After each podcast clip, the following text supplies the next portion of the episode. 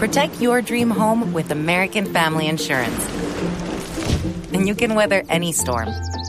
You'll also save up to 25% by bundling home, auto, and life. American Family Insurance. Get a quote. Find an agent at amfam.com. Products not available in every state. Discounts may not apply to all coverages on an auto or home policy. Discounts do not apply to life insurance policies. Visit amfam.com to learn how discounts may apply to you. American Family Mutual Insurance Company SI and its operating companies American Family Life Insurance Company 6000 American Parkway, Madison, Wisconsin.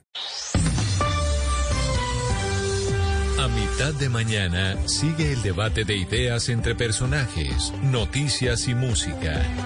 Ahora llegan a Mañanas Blue Oscar Montes, Ana Cristina Restrepo, Hugo Mario Palomar, Diana Mejía, Sebastián Nora, Mariana Palau, Gonzalo Lázari, Valeria Santos y Camila Zuluaga.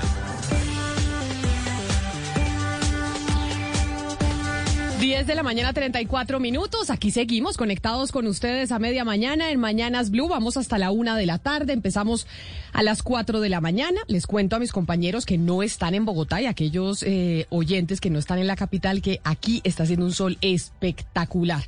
No sé si en el resto de ciudades del país estén con un clima similar, pero Bogotá hace un día muy, muy bonito. 301-764-4108 es nuestra línea de WhatsApp. Ustedes desde ya pueden empezar a escribirnos, a comunicarse con nosotros.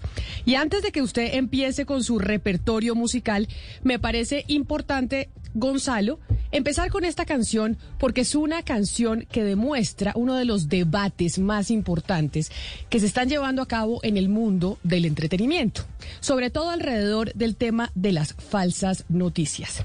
Pero empecemos con una canción preciosa de Neil Young que se llama Harvest to the Moon.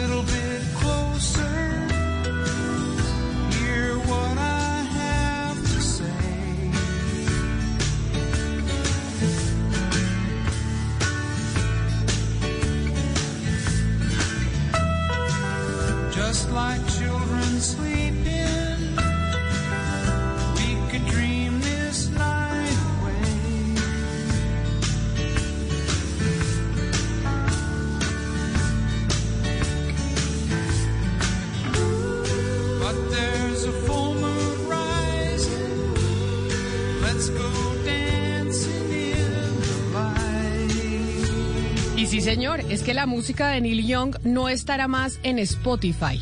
Le pidió Neil Young a Spotify que quitara su repertorio por cuenta de que Spotify no quiere quitar el contenido que yo ya le había preguntado por ese señor, pero quiero que usted nos recuerde, Gonzalo, quién es, porque no quiere quitar el contenido de Joe Rogan que está hablando en el podcast y demás, como un poco justificando a los antivacunas.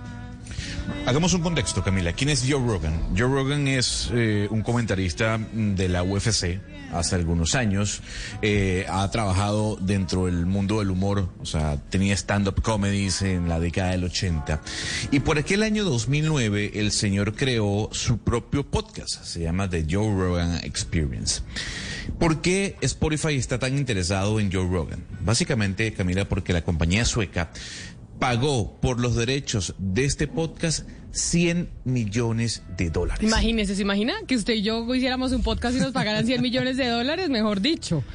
Por la exclusividad, no. O sea, el podcast de Joe Rogan únicamente se puede escuchar a través de Spotify. Y cuando hablamos de este podcast, Camila, es un podcast en donde van entrevistados o personajes de la talla de, por ejemplo, Oliver Stone, Elon Musk. Hay que recordar ese capítulo de Joe Rogan cuando Elon Musk fuma un bate de marihuana en pleno podcast y se cae a whisky con el señor Joe Rogan. Pues bien, ¿quién es Joe Rogan cuando hablamos del tema de la fake news o de la vacunación? Joe Rogan es una persona que si bien es cierto no ha dicho directamente que la gente no se vacune, sí ha soltado diferentes informaciones que ponen en duda la efectividad de la vacuna. Eh, eh, cuestiona mucho lo que ha sido el plan de vacunación, no solo en los Estados Unidos, sino en todo el planeta. Y genera algún tipo de desinformación. Tanto es así que cuando a él le dio COVID, él dijo, a ver, yo estoy tomando ivermectina. Le recomiendo a los jóvenes que escuchen este podcast que tomen ivermectina. La Casa Blanca salió a decir, no, esto, es un disparate, no le sigan, por favor, la corriente a este señor. Eh, y pues bien, hace cuestión de unos días, 200 científicos le escribieron a la compañía sueca Spotify diciéndole, oiga, ustedes no pueden seguir permitiendo que el señor Joe Rogan, a través de su podcast, siga desinformando a la audiencia. Exacto, entonces el señor que estamos escuchando, el autor, el que canta esta canción, le dijo a Spotify, o ustedes sacan el contenido de Joe Rogan de Spotify o me hacen el favor y bajan mi música. Y Spotify le dijo a Neil Young, oiga, pues muchas, Muchas gracias, muy gracias. querido, pero no necesitamos su música en nuestra, en nuestra aplicación. Nosotros queremos seguir teniendo el podcast eh, de Joe Rogan. Pues la pregunta es, ¿hay otros artistas que le estarán diciendo lo mismo a Spotify? Hasta el momento no, hasta el momento Neil Young es el primero que entabla esta disputa con la compañía Spotify. Eh, Spotify lo que ha respondido en un escueto comunicado que salió el día de hoy es, esperamos que Neil Young vuelva a nuestra plataforma, lo extrañaremos. Pero Camila, ¿cuál es la importancia de Joe Rogan? Joe Rogan eh, tiene el podcast más escuchado del mundo. Cada capítulo del señor es sintonizado por 11 millones de personas. Le doy un simple ejemplo. El programa de Tucker Carlson, que es el host del prime time o del horario estelar de Fox News, tiene 2.3 millones de televidentes al día. El señor Joe Rogan, por cada podcast, tiene 11 millones de visualizaciones, porque también el podcast es en video, y de oyentes. Por eso es la importancia y, la preocupación de Neil Young y de los científicos. Es que el señor no le está hablando a tres pelagatos, sino a 11 millones de personas en cada capítulo. Y por esa razón le dijeron al eh, señor Neil Young, oiga, ya no queremos tener este tipo de canciones como las que estamos escuchando en este momento en Spotify porque preferimos tener al señor Rogan.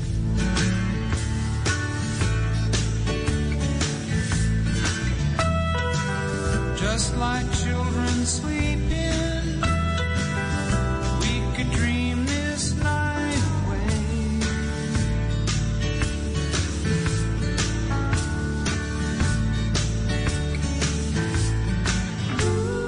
But there's y González, que si uno oye la historia contada así, uno dice, no, pues este señor Rogan debe ser de estos que son como unos influencers súper famosos y tiene el bicho antivacunas y, y está hablando de eso o ha insinuado eh, que es antivacunas, pero hay que mirar el tipo de personajes que lleva este hombre. Este podcast, eh, yo lo oigo, tengo que decir que no es de mis podcasts favoritos, pero yo sí lo he oído varias veces y este señor lleva científicos, es decir, él hace entrevistas y él ha tenido científicos importantes como el doctor eh, Gupta, que es, pues, es un doctor famosísimo, como Steven Pinker, que es el, el eh, neuro... eh, neuropsicólogo, eh, tiene personajes muy importantes como escritores, ha entrevistado a muchos comediantes, a él le gusta mucho, como él hacía stand-up, eh, tiene unos eh, podcasts que son fabulosos con otros comediantes, pero digamos que no es la persona, yo no sé exactamente de cuál, cuál es el podcast o, o al episodio que está, se está refiriendo Neil Young, pero no, no crean que estamos hablando acá de un tipo que, que habla pendejadas, es decir, que tiene un podcast eh, de hablar tonterías, porque él sí tiene eh, invitados muy importantes donde habla con seriedad de temas que de verdad, pues, y con un buen enfoque, es decir, no es solamente, digamos, de los que uno diría se sienta a comentar bobadas, no, el señor tiene personajes muy importantes y ha tenido, eh, pues, científicos que son eh, de reputación, Pero sí ha habido, de- de pero sí fama ha habido un debate gigantesco y los científicos le mandaron una carta a Spotify diciéndole, oiga, ustedes no pueden seguir teniendo este contenido, permitiéndolo, sobre todo Claro. cuando ya ha pasado con YouTube, con Facebook, con Twitter, en donde hay una política frente al contenido que se, que se permite en este tipo de plataformas. Y como ha sido tan sensible, Mariana, el tema de las, de las vacunas, del COVID, si hay Claro. una información que sea, pues, eh, como sacado de, de ese tipo de redes, es todo lo que tiene que ver con la vacunación. Es que lo mínimo que podría hacer Spotify en este, momento, en este momento es poner como un aviso legal que dice que no está probado que la invermectina funciona para prevenir o curar el COVID, cosa que sí hacen otros medios. Yo, yo no sé si eso lo ha hecho, lo que tengo entendido es que no lo ha hecho Spotify, pero eso es lo mínimo que deberían hacer, pues. Pues, el, pues Y dicen, Mariana, que, dicen que no por Camila, los y 11 nosotros- millones de, de oyentes que tiene el señor John, Ana Cristina. Sí, claro, y, y que cualquier cosa pues que se diga ante una audiencia de esas es, eh, y en una pandemia pues es impresionante, pero uno lo que se pregunta es si esta, una red como es Spotify tiene el mismo tipo de moderación tan dedicada que tiene por ejemplo ahora Facebook con los, eh, con los problemas que ha tenido, o si este es el principio de ya digamos una, eh, digamos una campaña juiciosa de empezar a mirar los contenidos de Spotify. No, es que no Porque lo tiene. uno- Eh, no que- Spotify no- lo tiene- no lo tiene. es lo que, le- es lo no que les están nada. diciendo. Y esas, y esa es, esa es la pregunta, esa es la, la gran pregunta, Camila, porque dentro de todos los contenidos uno puede decir lo que acabo de decir yo. Este tipo es un tipo que invita científicos y, y que, y que invita gente súper importante, pero tiene uno o dos o tres episodios donde dice cosas que son absolutamente peligrosas en medio de una pandemia y que no debe ser solamente este señor, porque hay otra cantidad, es decir, eh, en este momento es un mar de podcast. Pues Spotify es Este otro mar de podcast. Es, es una estrella, Ana Cristina. A ver, Sí. el, el capítulo de, de Gupta, que, que, que es este, este, además científico, médico, es el editor de medicina, exactamente, de CNN, fue, fue muy controversial porque el señor puso contra las cuerdas al doctor, ¿no? Pero, Camila, a usted, yo no sé si usted ha escuchado el podcast, es muy interesante, hay que decir, uno puede estar de acuerdo o no con, con el señor Joe Rogan, pero hay uno que le va a encantar y se lo recomiendo, que es una entrevista con Jordan Peterson. Él es tal vez uno de los psicólogos más importantes de los Estados Unidos, profesor de Harvard. Y en este capítulo hablan, o en este podcast, hablan sobre cómo Google utiliza nuestros datos. Es una cosa que a usted se le va a poner los pelos de A punta. Ah, lo que yo le decía de Vale. Amazon, lo Sí, que yo le decía las de la tarea de Amazon, de cómo Amazon tiene hasta, tiene archivos de nues- si tiene Alexa, ¿no? De nuestras voces diciéndole, Alexa, ¿qué me pongo hoy? O sea, increíble es todo lo que guardan eh, de nosotros. Pero no, no he oído el podcast de Joe Rogan, pero como está tan famoso y ustedes sí están tan, eh, tan oyentes del podcast, pues lo voy a oír. A ver de qué es lo que estamos hablando y la pelea que hay alrededor de ese contenido en, eh, en Spotify. 301-764-4108 es nuestra línea de WhatsApp y ahí nos escribe Luther Mosquera, que nos escribe desde Nueva Jersey, que están a menos 2 grados, casi menos 3, qué frío. Le mandamos un abrazo gigantesco, pero bueno, le voy a decir que en Canadá está eh, Juan, que nos escribe desde Sherbrooke, que están a menos 40. No, bueno, haciendo sol, pero menos 40. Aquí en Bogotá está haciendo un sol espectacular, pero la cosa que no está tan espectacular, Sebastián, es lo que está pasando con dos candidatos que podríamos decir los influencers o no son influencers, candidatos al Congreso de la República. Los habíamos catalogado dentro de los influencers que aspiran al Congreso en este 2022. Bueno, uno, uno de ellos más que influencer, quizá investigador social, eh, una persona que ha trabajado mucho en, temas de corrupción y de, y de violencia política, que es Ariel Ávila, que es, digamos, una de las apuestas fuertes de la Alianza Verde, que hizo fórmula, eh, alianza fórmula con Catherine Jubinao, ella sí digámoslo así, influencer política, también ha hecho denuncias importantes y ellos hicieron como matrimonio para lanzarse al Congreso, los dos serían debutantes. Los dos debutantes al Sí. Congreso por la Alianza Verde, Así uno es. al Senado, ella a la Ella a Cámara. la Cámara. Y fórmula, como por ejemplo fueron hace cuatro años Angélica Lozano y Juanita Gobertus, que Angélica Lozano era al Senado y su fórmula era Juanita Gobertus a la Cámara. Es como ese matrimonio que tienen Ariel Ávila y Catherine Jubinao. ¿Y qué pasó con el matrimonio? Sí, y digamos que además personas que por sus denuncias y un poco por su juventud quizá compatibles, y lo que ha ocurrido es que ellos desde hace un tiempo pues está muy complicada y muy distanciada la relación política. Se han, No diga. Se han, se han peleado, se arreglaron hace un tiempo y se volvieron a pelear. Eh, yo ayer hablé con Pero se pelearon, ¿por qué? O sea, mejor dicho, están peleando. O sea, este matrimonio que además, pues se ve muy eh, exitoso y vendedor, ¿no, Oscar? Porque uno dice Ariel Ávila y Catherine Jubinado son dos nombres que por lo menos, no sé cuántos votos tendrán, pero sí son nombres que, que tienen una audiencia importante.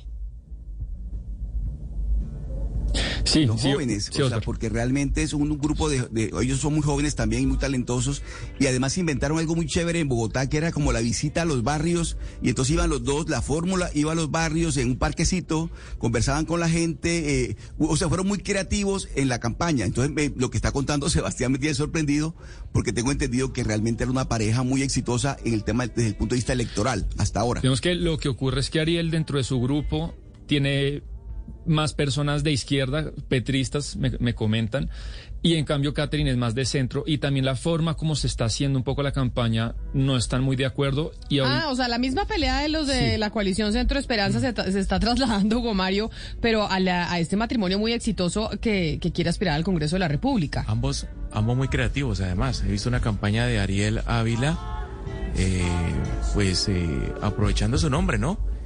Que es el de un detergente también y diciendo que, que Ariel va a lavar la mugre en el Congreso. Yo no la he visto, ¿sí? Dice Ariel va a lavar mugre en el Congreso, pero sí, me parece entretenido. Algo así dice la publicidad que hizo en redes. Entonces yo, yo, yo, Camila, pues consulté a Catherine, le dije, oiga, ustedes están peleados. Eso es lo que me contaron. Y ella me dice, no, pues usted sabe que hay discusiones normales dentro de cualquier alianza. Sencillamente vamos a hacer recorridos diferentes para captar las diferentes audiencias que tenemos.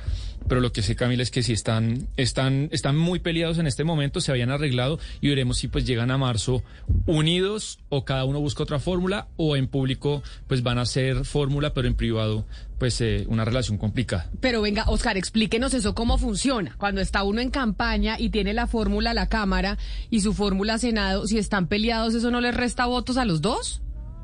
Yo pensaría que sí, Camila. Claro que usted vota por, por Cámara y por Senado de manera independiente. O sea, usted puede votar por Catherine Jubinao y puede votar por otro senador. O puede votar por, Ávila- y por otro representante. Pero lo que pasa, Camila, en estos casos es que el, el elector, el votante, está viendo un equipo, una fórmula. Y eso es lo que le gusta al, al- al votante. Pero si usted ve que los dos están peleados, usted dice, si están peleando ahora como candidatos, ¿cómo será esto cuando estén en el Congreso? O sea, me parece que el mensaje, sobre todo el mensaje que se está enviando, no es bueno, pero, pero el, el votante puede votar por uno y por otro, no tiene ningún problema. Pero sí me parece, Camila, que, que no es bueno el mensaje. Me parece que ese mensaje no es bueno, sobre todo porque se trata de jóvenes que están diciendo y en, el- en el discurso que van a cambiar la política, que va a cambiar todo, que todo va a ser distinto. Y si vamos a estar asistiendo al mismo espectáculo de las peleas de ellos, no me parece que sea sano. Es, es decir, la, la- la pelea no es pública, pero si usted se fija... O sea, en- eso no en- está contando usted el chisme, en las- Sebastián. pero claro, si usted ya va más al detalle, si usted se fija en las publicaciones de cada uno, no están juntos, en las últimas, en las más recientes. Y eso es una señal de, pues de, del parcial divorcio político que... Pero que era un matrimonio muy atractivo, muy de verdad, atractivo, muy pareja- atractivo. Una pareja estrella. Sí, pero lo que no puede ser entonces es este este este miércolero, como dicen por ahí, en la coalición eh, de la No, es esperanza que la o la- coalición de la esperanza pero hasta en el Congreso. tiene, tiene un, una bomba semanal, ¿no?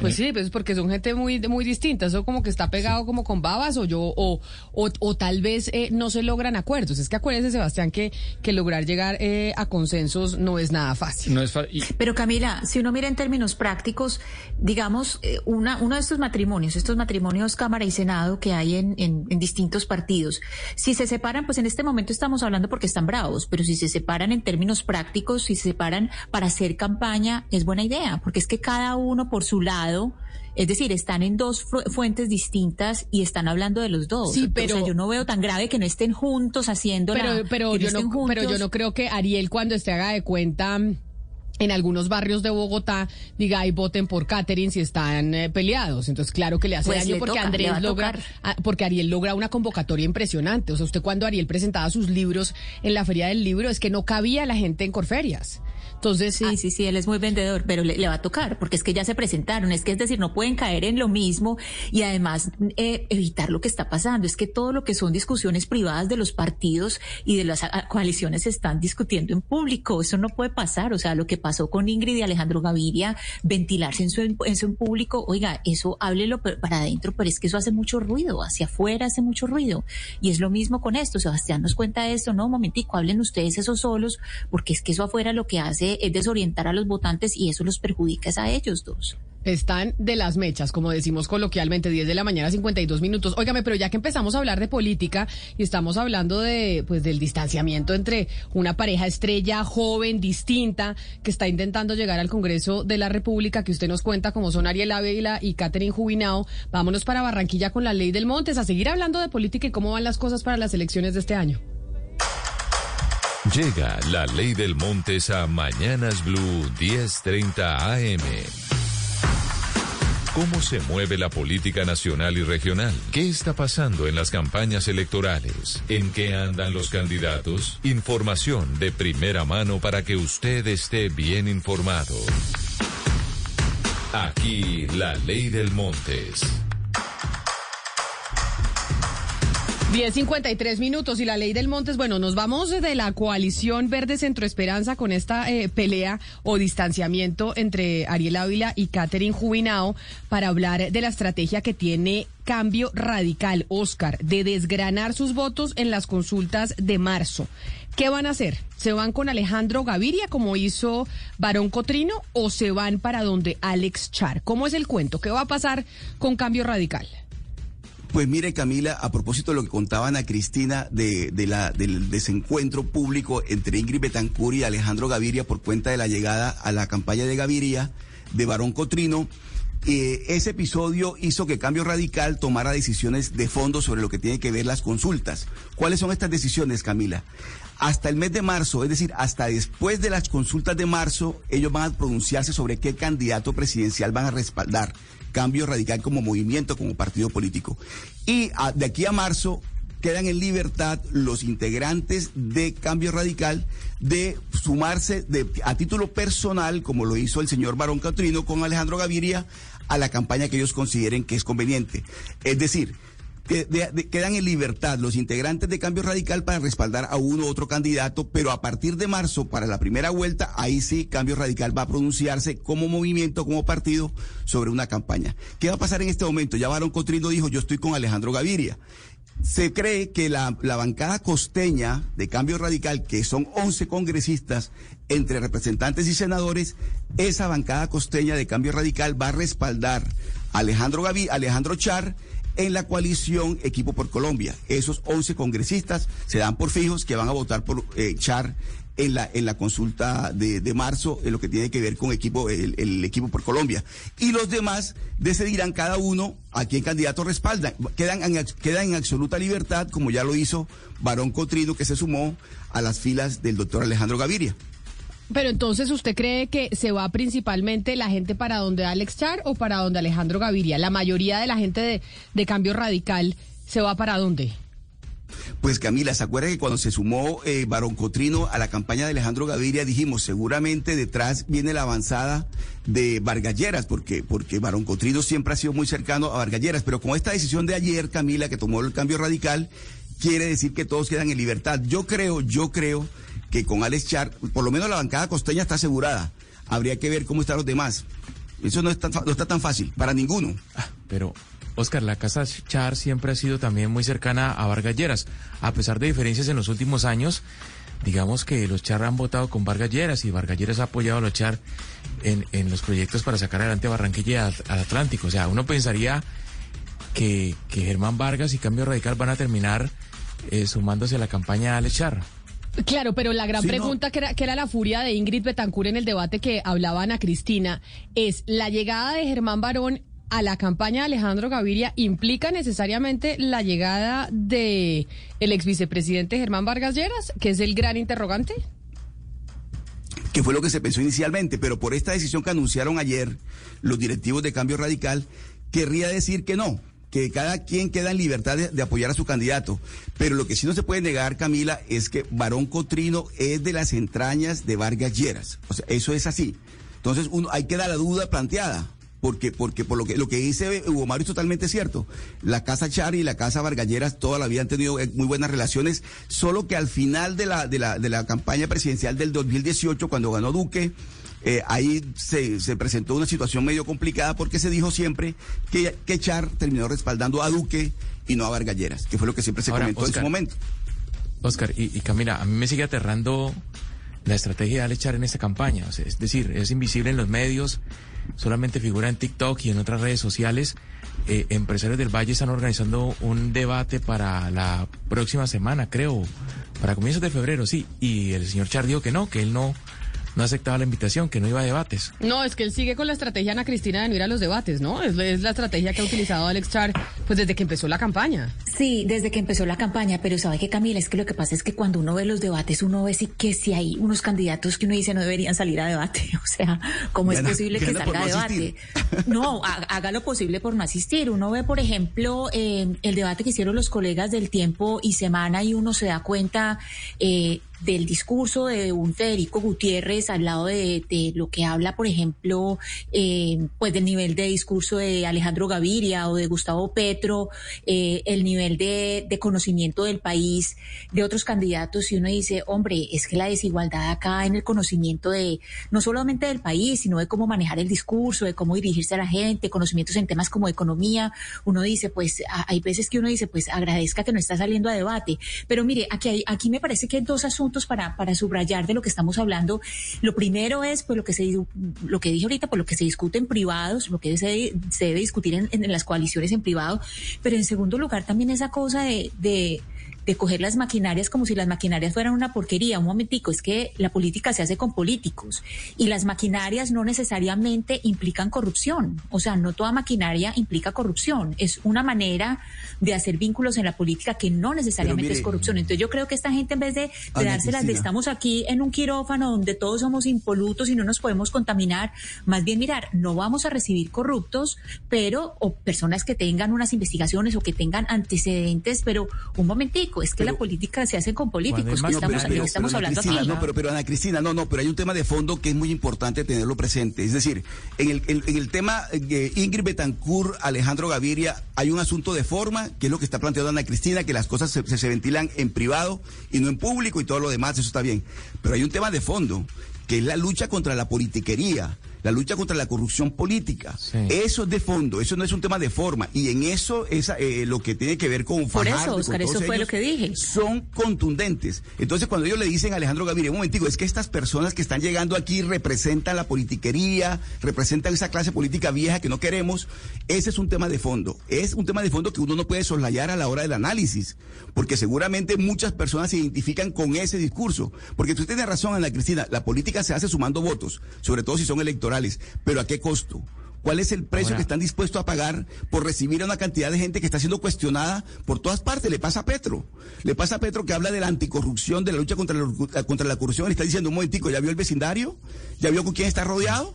Entonces, ese, ese costo político tiene que asumirlo también quienes, como por ejemplo Fajardo, Ingrid Betancourt, el propio Alejandro Gaviria, decidieron hacer una política contra la corrupción y le van a decir, estamos haciendo una política contra la corrupción y estamos recibiendo gente que está cuestionada por politiquería y por todo lo demás. No estoy diciendo que sean señalados de corruptos, pero el, el cuestionamiento que se le hace de fondo es ese y me parece que eso es importante también tenerlo en cuenta. No, pero además sobre lo que dicen a Cristina Oscar, yo sí considero que pues tienen... Eh, razón Ingrid Betancourt y otros en mantener cierta reserva frente al tema de las maquinarias. Recuerde que para que una maquinaria funcione, Ana Cristina tiene que estar aceitada. Entonces, eso no es así tan fácil de que las maquinarias por sí sola logran sobrevivir.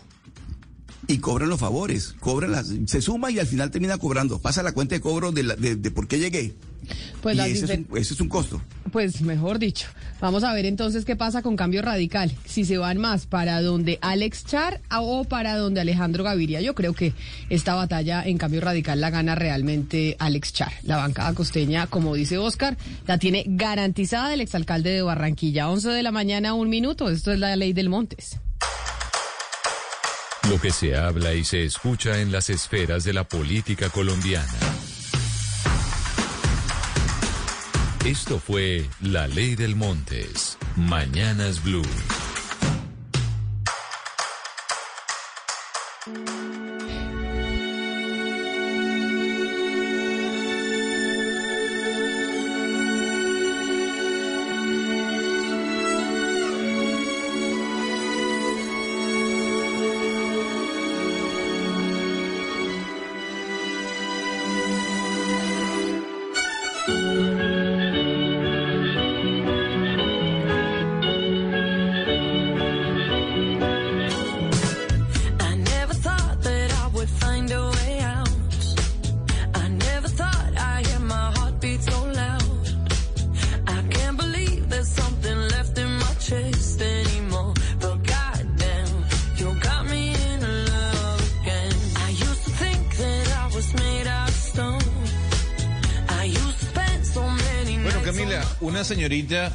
Que va a estar en Bogotá, Colombia, 18 de septiembre. Esta canción la tengo pegada y la sueno al menos 15 veces al día. Ella se llama Dua Lipa y esto se titula Love Again.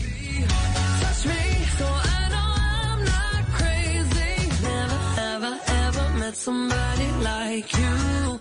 Used to be afraid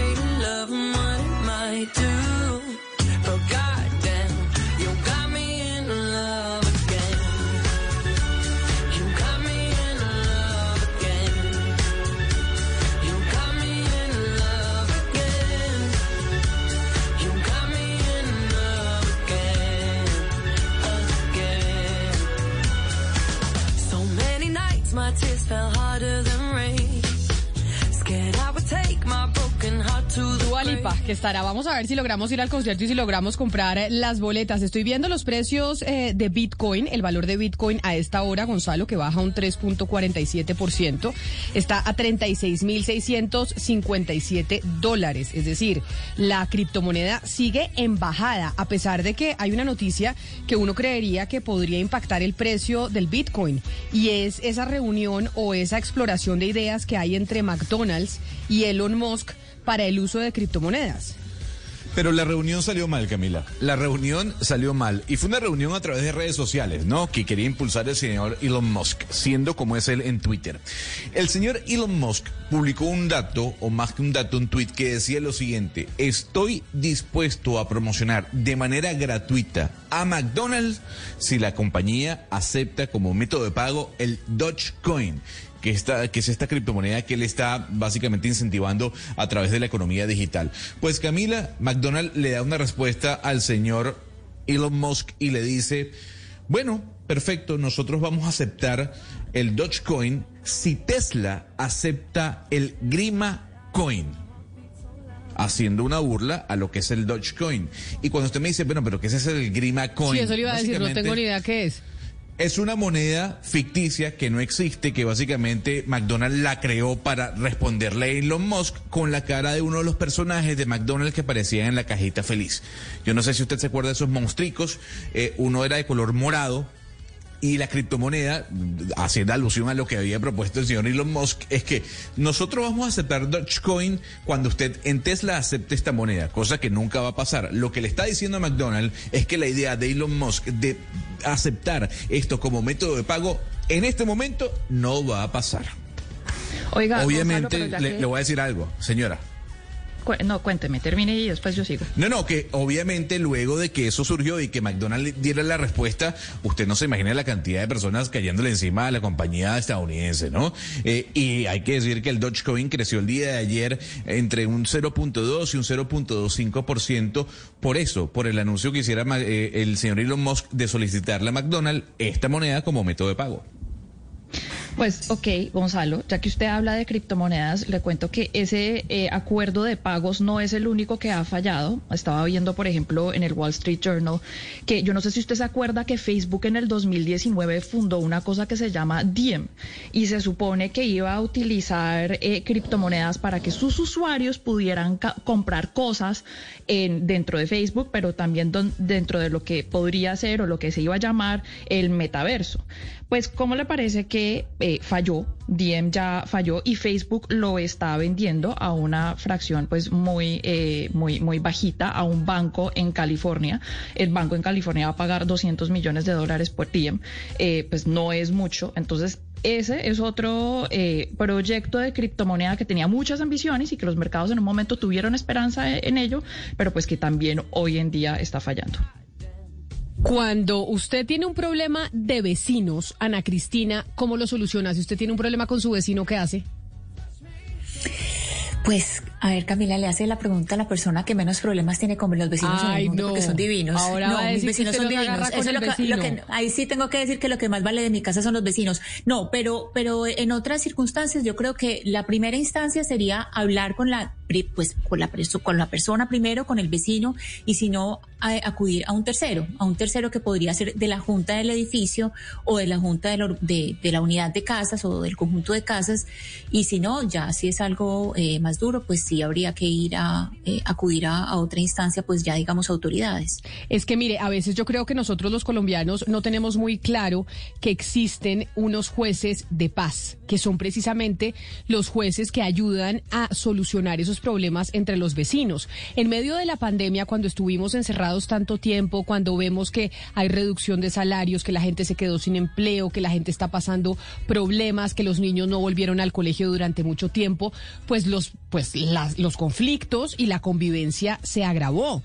Y ahí los jueces de paz eran muy importantes. Por eso yo le preguntaba a usted qué hacía cuando tenía un problema con, eh, con los vecinos. ¿Y por qué le hablo de los jueces de paz? ¿Y por qué son importantes? El domingo, el próximo domingo 30 de enero, es la elección de esos mediadores, de esos jueces de paz.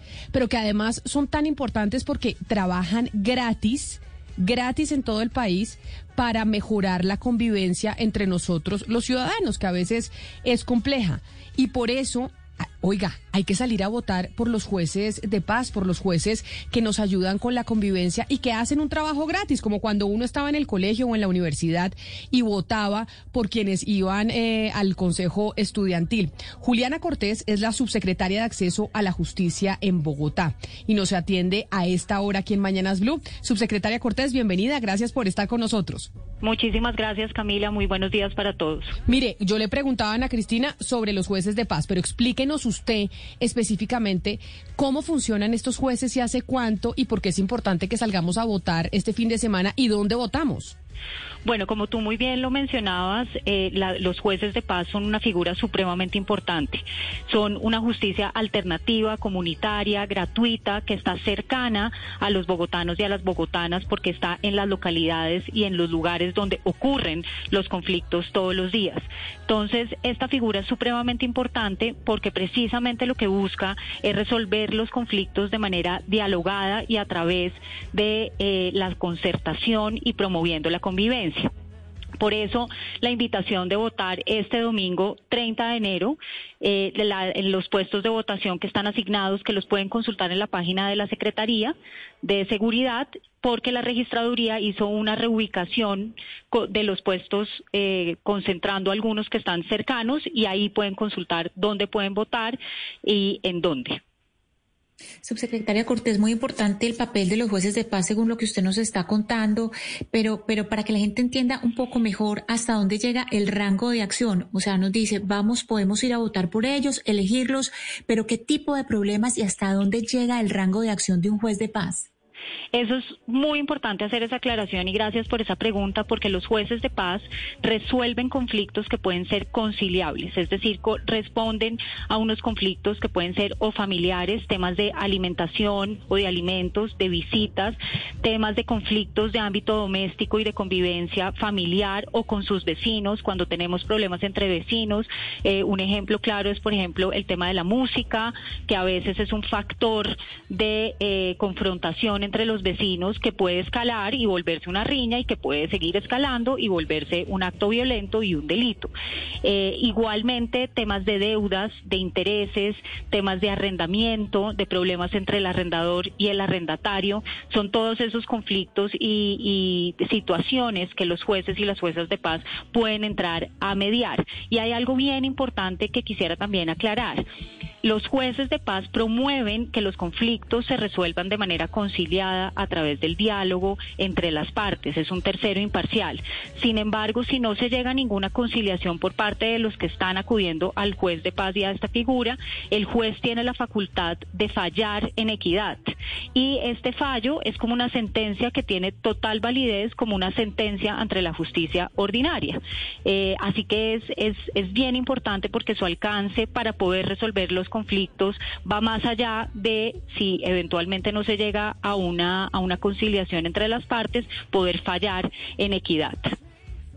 Eh, subsecretaria, ya que usted habla de esos fallos, yo sí quiero preguntarle por algo que yo considero puede afectar esos fallos y es el hecho de que estos jueces van a trabajar gratis porque hemos visto en alrededor del mundo muchos ejemplos en los que servidores públicos que tienen que trabajar gratis o que se les paga po- po- poco terminan siendo corrompidos y por ende eh, pues fallando de alguna manera que no es imparcial. ¿Ustedes han pensado en esta posibilidad y si es así, cómo contrarrestarla?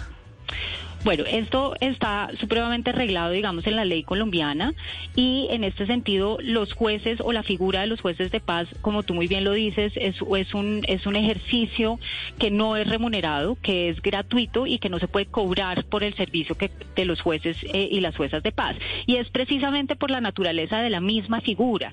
Es una figura que eh, busca estar cercana a la comunidad, ser parte de esa comunidad y por eso la postulación de estos jueces y juezas de paz lo hacen las organizaciones comunitarias, las organizaciones de vecinos, las juntas de acción comunal, precisamente porque es una figura que realmente lo que busca es que sea muy propia de la comunidad, que tenga esa vocación para hacerlo.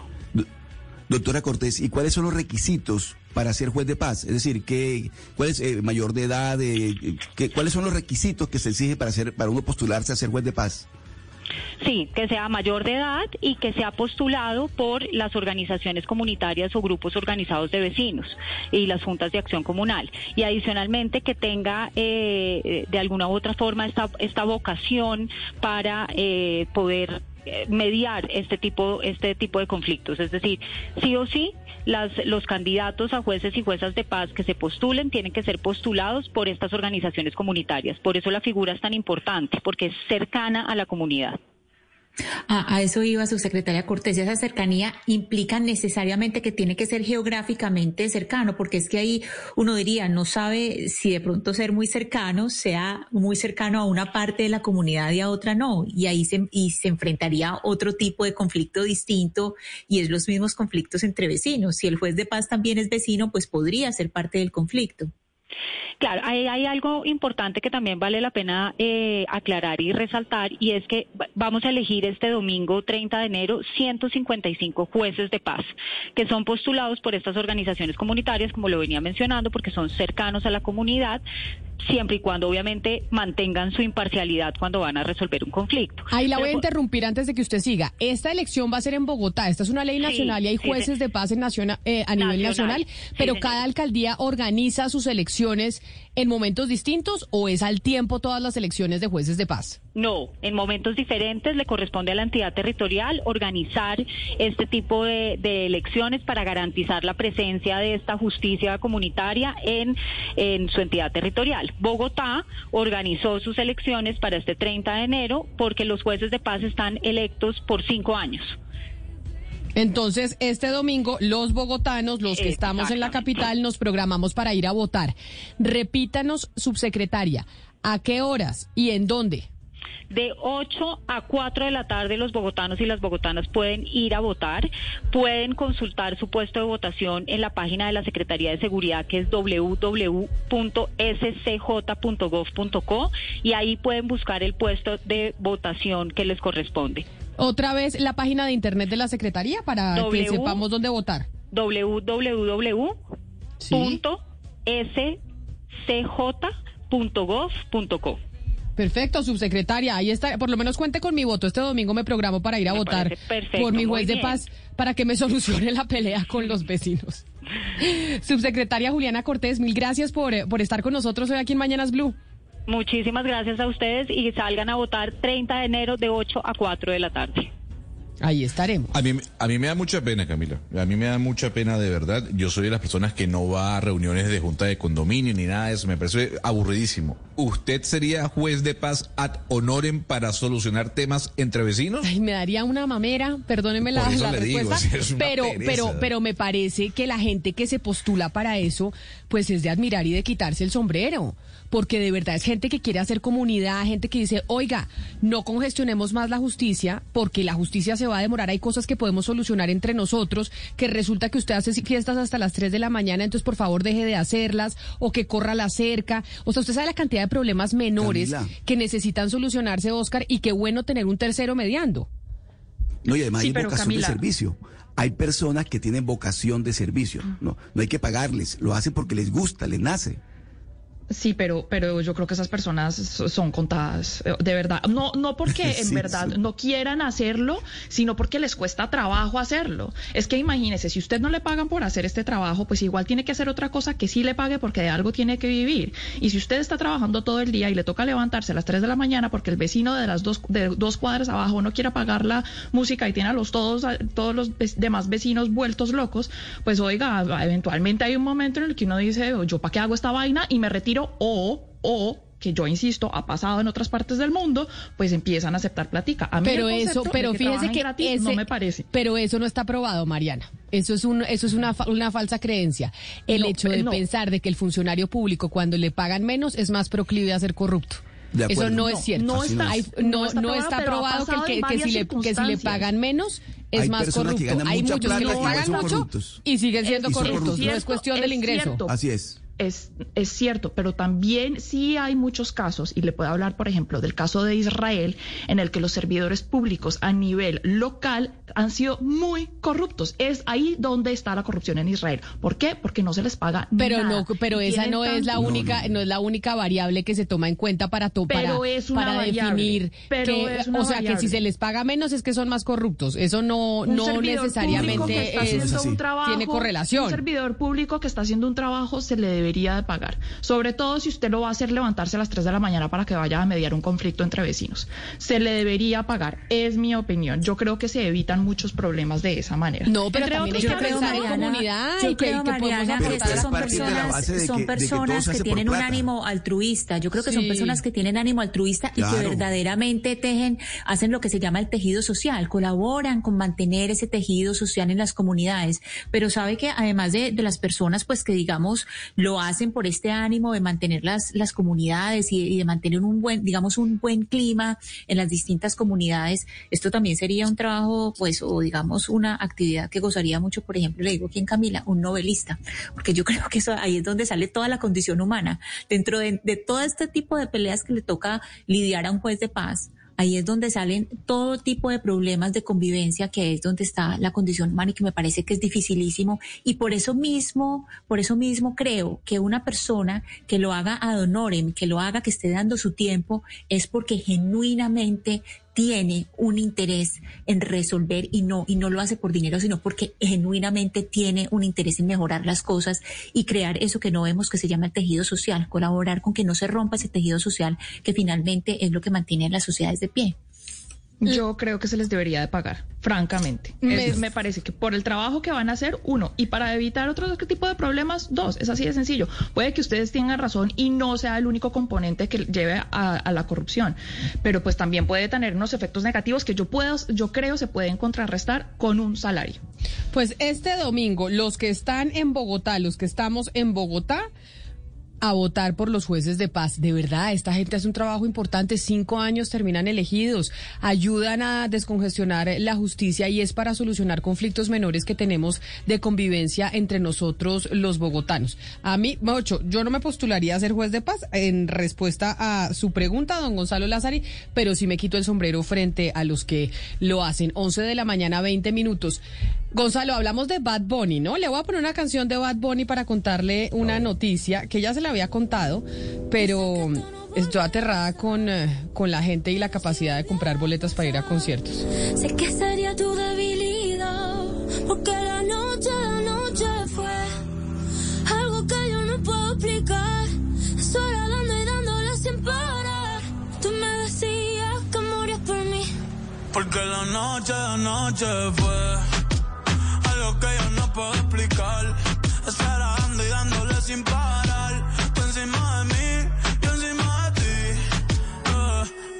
Tú me dejaste el cuerpo caliente infierno, pero me dejaste el corazón frío invierno.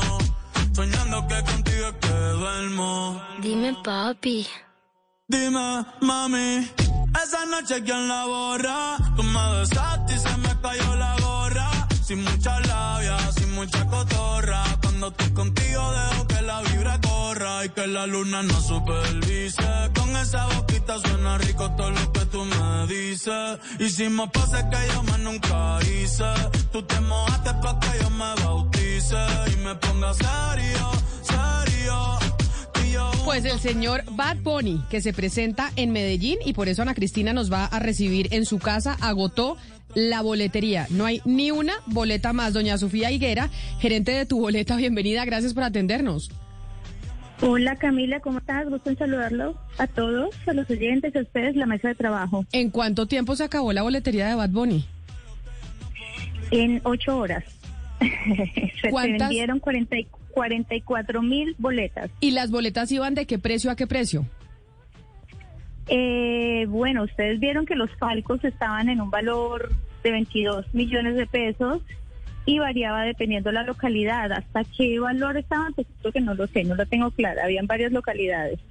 En ocho horas se acabaron las boletas de Bad Bunny. Es decir, si usted quiere ir a Bad Bunny, ya no puede, a no ser que alguien le revenda la boleta. ¿Saben de gente que, que de pronto compró varias boletas para revender? Porque uno siempre termina viendo ahí afuera de los estadios, afuera de los, de, los coliseos, gente diciendo, le vendo boleta, le vendo boleta. Es mucho cuidado. Yo invito a la gente que tenga mucho cuidado con, con la reventa de boletería porque todas nuestras boletas son boletas digitales, ¿no? Y hoy se presta muchísimo para el fraude y de pronto se vende lo que no es. Entonces no es divertido el partido. Mira, te voy a poner un ejemplo. El partido de la selección Colombia pasado llegó una familia con su plan familiar, tiquetes, hotel pagado y cuando fueron a ingresar las boletas eran falsas. Entonces, que tengan mucho cuidado donde se compran de realmente las boletas. Nosotros tenemos un en nuestra plataforma una unidad que se llama Pásala. Si la gente quiere comprarla, ahí puede encontrar boletas que no se van a utilizar, que otras personas las pueden comprar y que son certificadas 100%, entonces yo los invito a esto. Eh, Sofía, yo lastimosamente no estoy en Colombia y ni tampoco en eh, las Américas y estoy muy frustrada porque me, me habría encantado comprar una boleta eh, para el concierto de Bad Bunny. Pero mi pregunta es, ¿por qué está tan limitado este tour eh, a las Américas? ¿Por qué no se aventura a venir más hacia Europa, por lo menos por el momento, el señor Bad Bunny? Bueno, eso sí no, te, no sé decirte porque la agenda de Bad Bunny de los artistas directamente nosotros no la conocemos.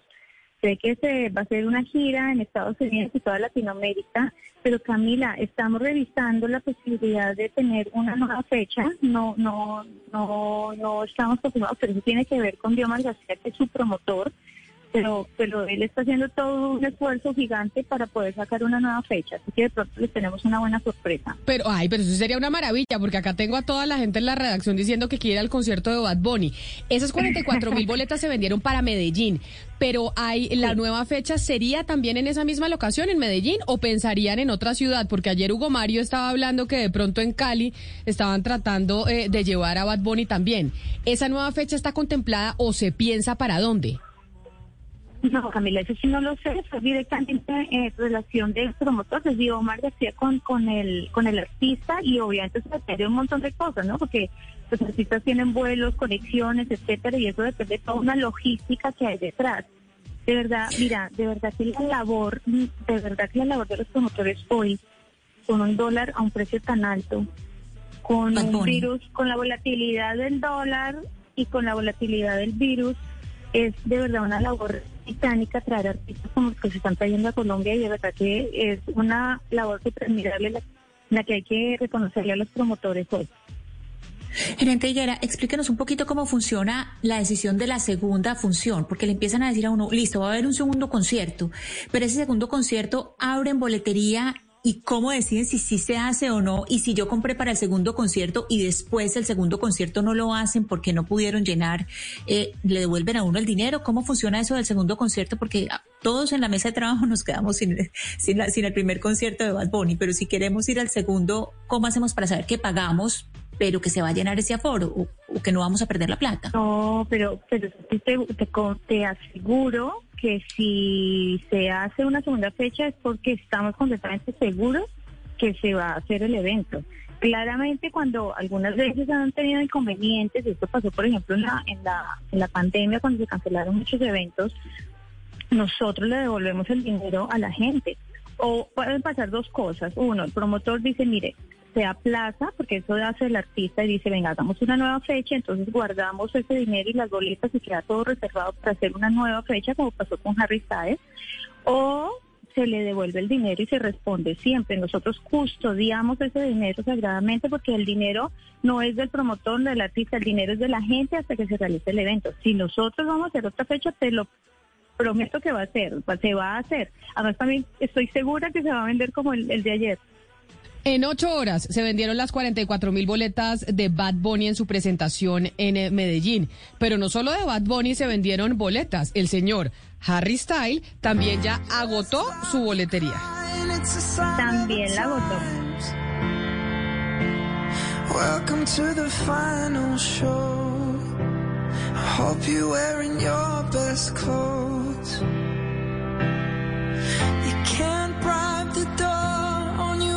The sky. You look pretty good down here. Y el señor Harry Style agotó las boletas en cuánto tiempo, gerente Higuera. Mírate, mira la belleza, creo que vendimos alrededor de mm, 20 mil boletas.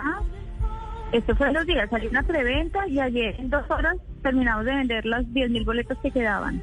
O sea, en dos días se vendieron 20 mil boletas y en dos horas, Sebastián, se vendieron 10 mil. Es decir, la gente está enloquecida por los conciertos. No, de Camila, y usted ve pues el, el calendario, el cronograma de artistas para Colombia en el 2022 y es espectacular. Por eso quería preguntarle, gerente, eh, uno ve el cronograma, la cantidad de gente que viene, los precios de las boletas, las tarifas de los artistas que están cobrando en dólares, que están por los cielos.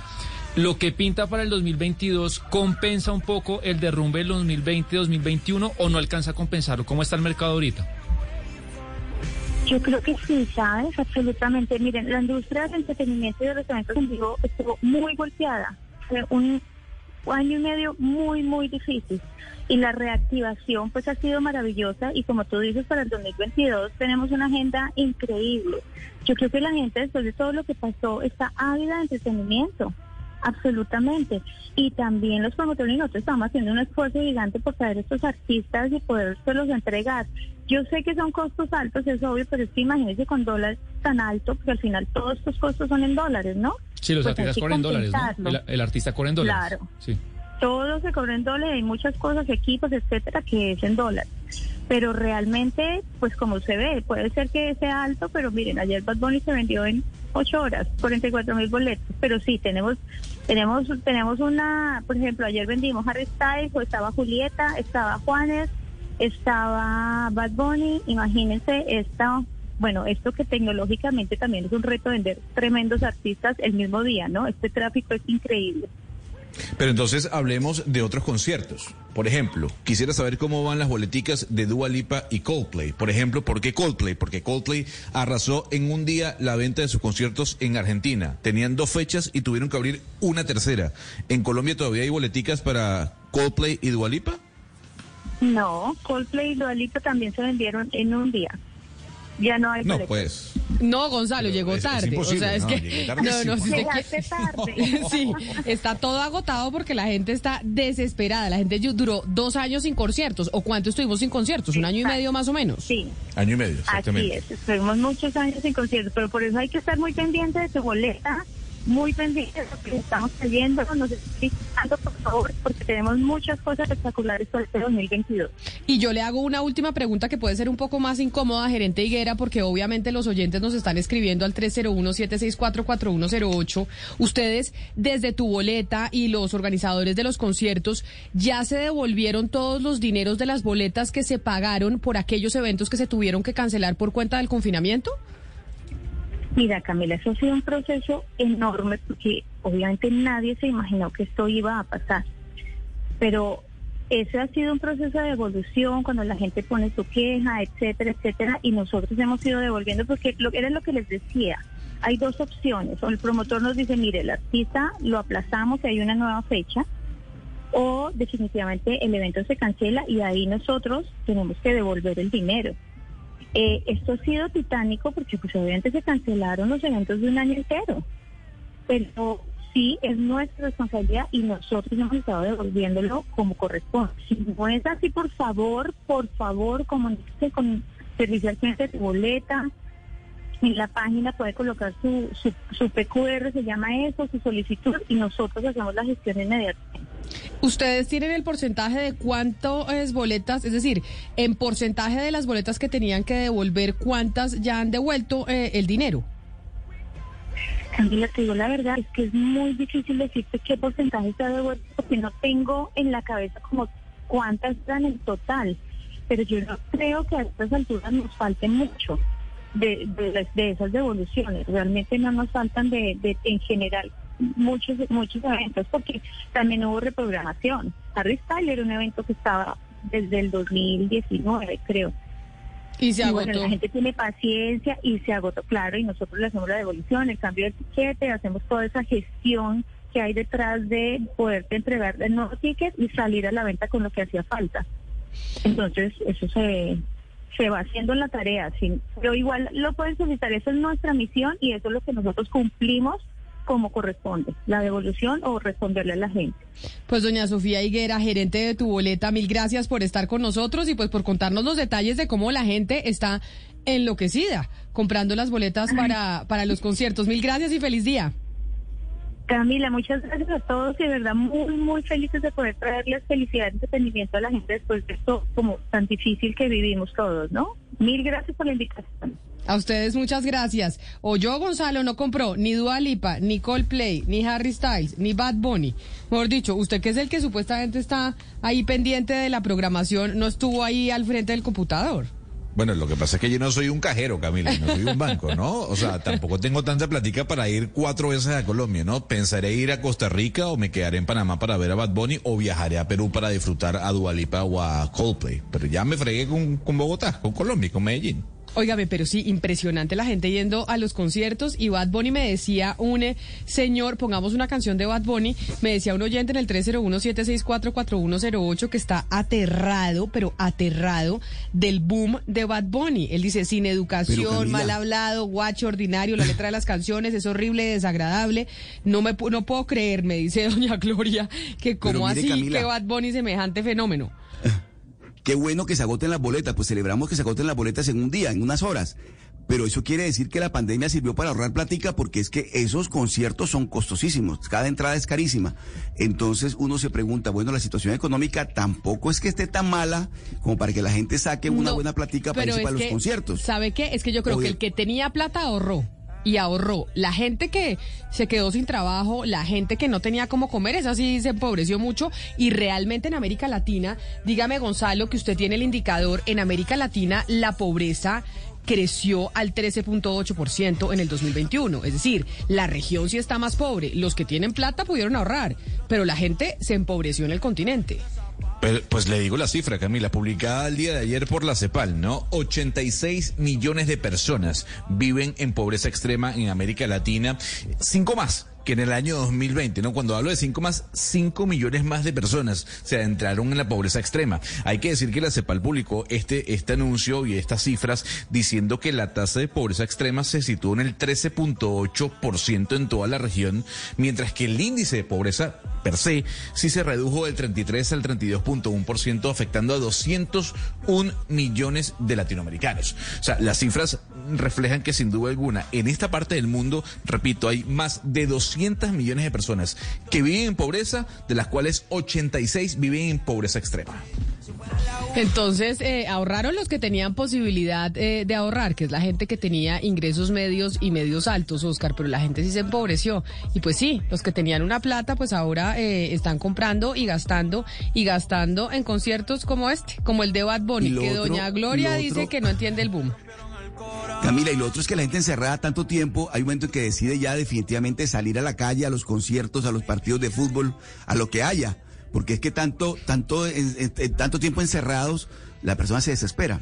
Eso también puede ser una buena explicación para lo que está ocurriendo. Pero sorprendente que se vendan boletas, tantas boletas de tantos conciertos en tan poco tiempo, ¿no?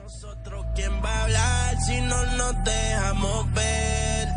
Y a veces es dolce, a veces es vulgar Y cuando te lo quito, después de los paris Las copas de vino, las libras de mari Tú estás bien suelta, yo de safari Tú me ves el culo fenomenal Pa' yo devorarte como animal Si no te has venido, yo te voy a esperar En mi cama y lo voy a celebrar Baby, a ti no me pongo Y siempre te lo pongo Y si tú me tiras Vamos a nadar el hondo Pero te lo Camila, y Oscar y nuestra oyente que dice estar sorprendida por el boom que ha tenido Bad Bunny y el auge que tiene este artista. A mí personalmente me encantan las letras, pero yo le voy a contar un cuento de Bad Bunny. Él, eh, pues en Puerto Rico, cuando vivía en Puerto Rico, él empacaba eh, mercados, en los supermercados, en las bolsas. Y eso pues lo hacía él para pues tener su plática extra, pero también a la par lo que hacía era componía canciones y se las cantaba a sus amigos. Es decir, él ha compuesto canciones desde que es, es un adolescente chiquito. Es decir, él, él toda la vida ha tenido este... esta O sea, usted es una de fanática cantar. de verdad, Mariana. A Cuando usted le decía, cuando usted le decía a la gerente de tu boleta que, que, que tenía mucha tristeza de no poder estar aquí para haber comprado una boleta e ir al concierto, era en serio. O sea, usted es fanática Oiga. de Bad Bunny de verdad. Pero de verdad, es que si tuviera los 22 millones de pesos para pagar palco y la plata para pagar pasaje, que no la tengo desafortunadamente, para ir a un concierto en cualquier ciudad de las que va a ir en todas las Américas, pues los pagaba. Es decir, es de los pocos placeres que yo creo me daría eh, en mi vida. Desafortunadamente no tengo la plata, pero a mí me fascina él. Mariana, con base en lo que nos decía Oscar, eh, perdón, eh, Gonzalo, las cifras que nos go- dando Gonzalo, esos datos, es importante mirar lo que para la gente significa y que esta pandemia lo evidenció mucho, sobre todo el confinamiento, la importancia de la cultura, de las industrias culturales, de todo esto que es eh, los conciertos, ir a teatro, o sea, salir de la casa a cine, todas estas industrias culturales, lo que significan en la vida de la gente y que de pronto nos pusimos a pensar que no, mirando lo que pasó, por ejemplo, en Colombia, todo lo que tuvieron que sufrir en los teatros, eh, las salas, las salas donde se hace teatro de cámara, eh, los conciertos, todo el tiempo que estuvieron encerrados y ver como países como Alemania o los países de Gran Bretaña, de los primeros subsidios que sacaron era para la industria de la cultura. Porque la cultura, aquí es donde nos damos cuenta de lo importante que es la cultura y que la cultura no es solamente ese divertimento y que es algo agregado, sino que todo esto que la gente se está gastando en, en- en divertirse, en pasar rico, en eh, alimentar el espíritu, muestra que la cultura de verdad tiene que tener y tiene que ser un renglón importante y una prioridad para los gobiernos, que no solamente un divertimento, una cosa que es un agregado en la vida de las personas, sino que es el centro, muchas veces el centro de la vida de las personas y lo que verdaderamente alimenta el espíritu.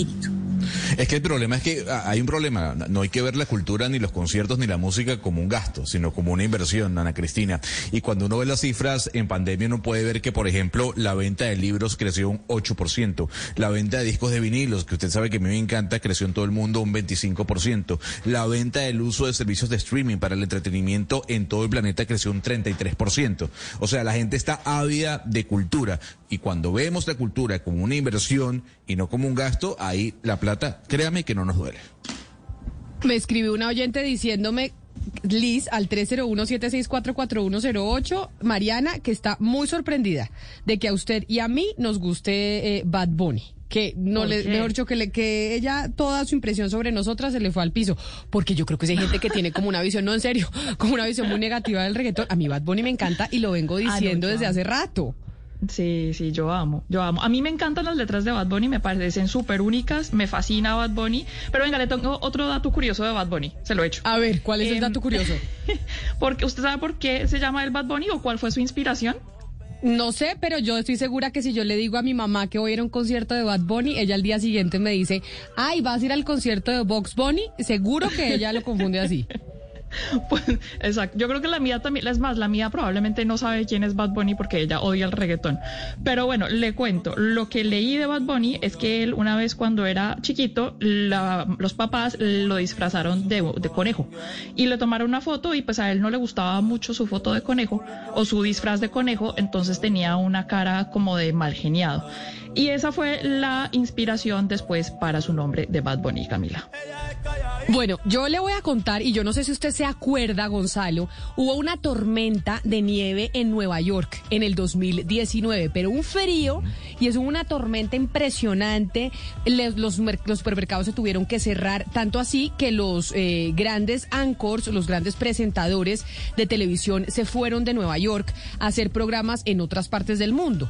Uno de esos fue Jimmy Fallon, ¿se acuerda? Uno de esos Sí, fue Jimmy. Fallon que se fue a Puerto Rico y se fue a Puerto Rico a grabar su programa con el señor Bad Bunny, en donde cantaron, es que ese fue uno de los mejores programas para mí que ha tenido Jimmy Fallon, en donde por las calles de San Juan hicieron esta presentación, acuérdese de esta presentación. Everyone wears these glasses. Uh, nobody wears those glasses. He's wearing those glasses. Oh, yeah. Oh, man. Yo. Bad Bunny. Bunny. How you doing, buddy? Hey, come on. What you are doing here in Puerto Rico? Ah, I'm here to party, man. Vamos a romper, vamos a romper, ¿cómo es? Colombia. Vamos,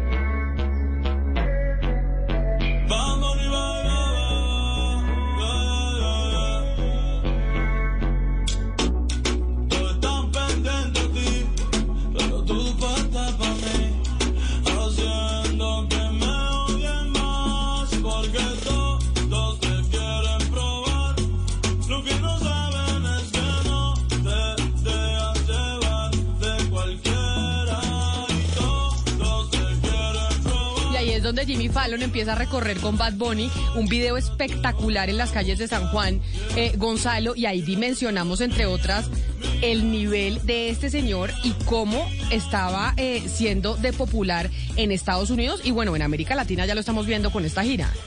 Lo que pasa es que esta canción que usted está escuchando, Camila, eh, que aparece en el disco Por Siempre de Bad Bunny, fue la canción que él, él lo explotó comercialmente dentro del mundo de los Estados Unidos o dentro de ese mercado. ¿Por qué? Porque esta canción la hizo junto a Drake. Y hay que decir que si hay alguien popular en los Estados Unidos y en Canadá es Drake. Entonces, esta colaboración que hizo Drake con Bad Bunny, sin duda alguna, expuso aún más al, al latinoamericano que ya era famoso en esta parte del planeta, pero que todavía no había terminado de adentrarse en los Estados Unidos. Esta fue la primera presentación que tuvo el señor Bad Bunny con Jimmy Fallon. Ahí al lado estaba Questlove, el baterista de The Roots, que es el que, guía la orquesta de Jimmy Fallon en su show. Pero eso fue el detonante de esa invitación, de este video, que esta canción que escuchamos al fondo, la versión original es Bad Bunny con Drake.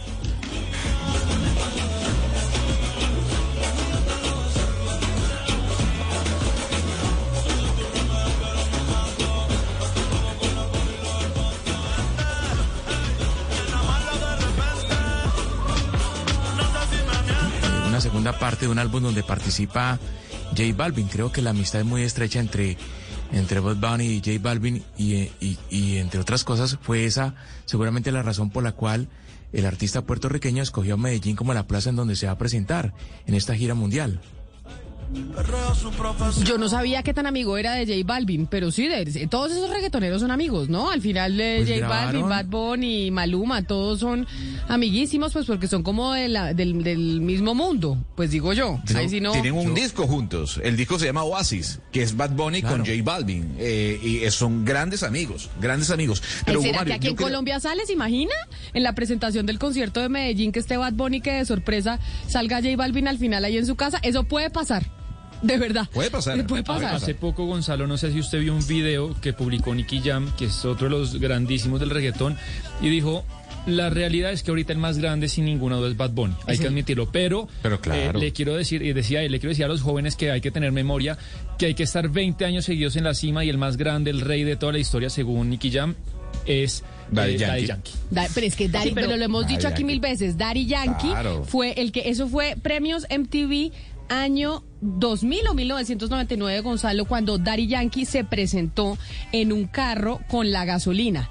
Ese fue el punto de quiebre del reggaetón Sí. en la música, porque ahí lo catapultó al mundo entero. ¿Se acuerda de la presentación que le hablo? Que es Sí, Daddy. Yankee en el carro y empieza a sonar la gasolina, que fue la explosión de este género musical a nivel mundial, que ahora pues reemplazó a la salsa y ya la salsa no nos identifican tanto a los latinos con la salsa, sino con el reggaetón.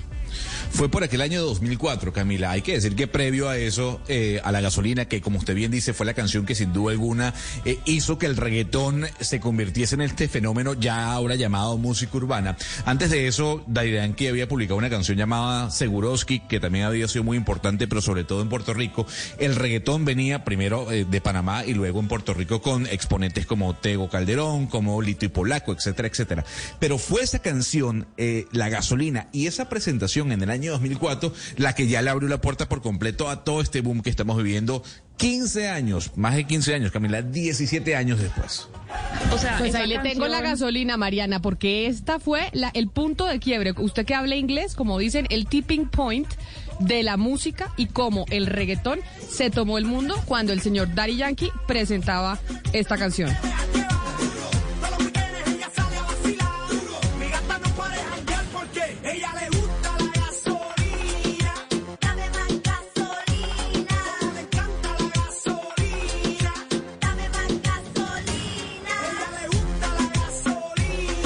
Esta canción, Camila, fue para el reggaetón lo que Ricky Martin por- eh, con esa canción también en uno eh, de sus presentaciones en los MTV Awards fue para toda la música latina, el crossover, que es cuando se le dice que una canción en español o en otro, en otro idioma cruza al otro lado y la rompe en el mercado de Estados Unidos. ¿Cuál era la ese canción fue- de Ricky Martin? ¿Tiene usted razón? ¿La bomba o Creo cuál que era? Shake Your Bum Bum, esa, la de Shake Your Bum, ¿no se Ah, acuerda? sí. Que salió con un espectáculo así, todo el mundo, pues, sí, eh, meneando las, las pompas. Pero eh, además creo fue que salía con una modelo espectacular, con unas mujeres absolutamente divinas. Salía Ricky Martin en Shake Your Boom. Sí.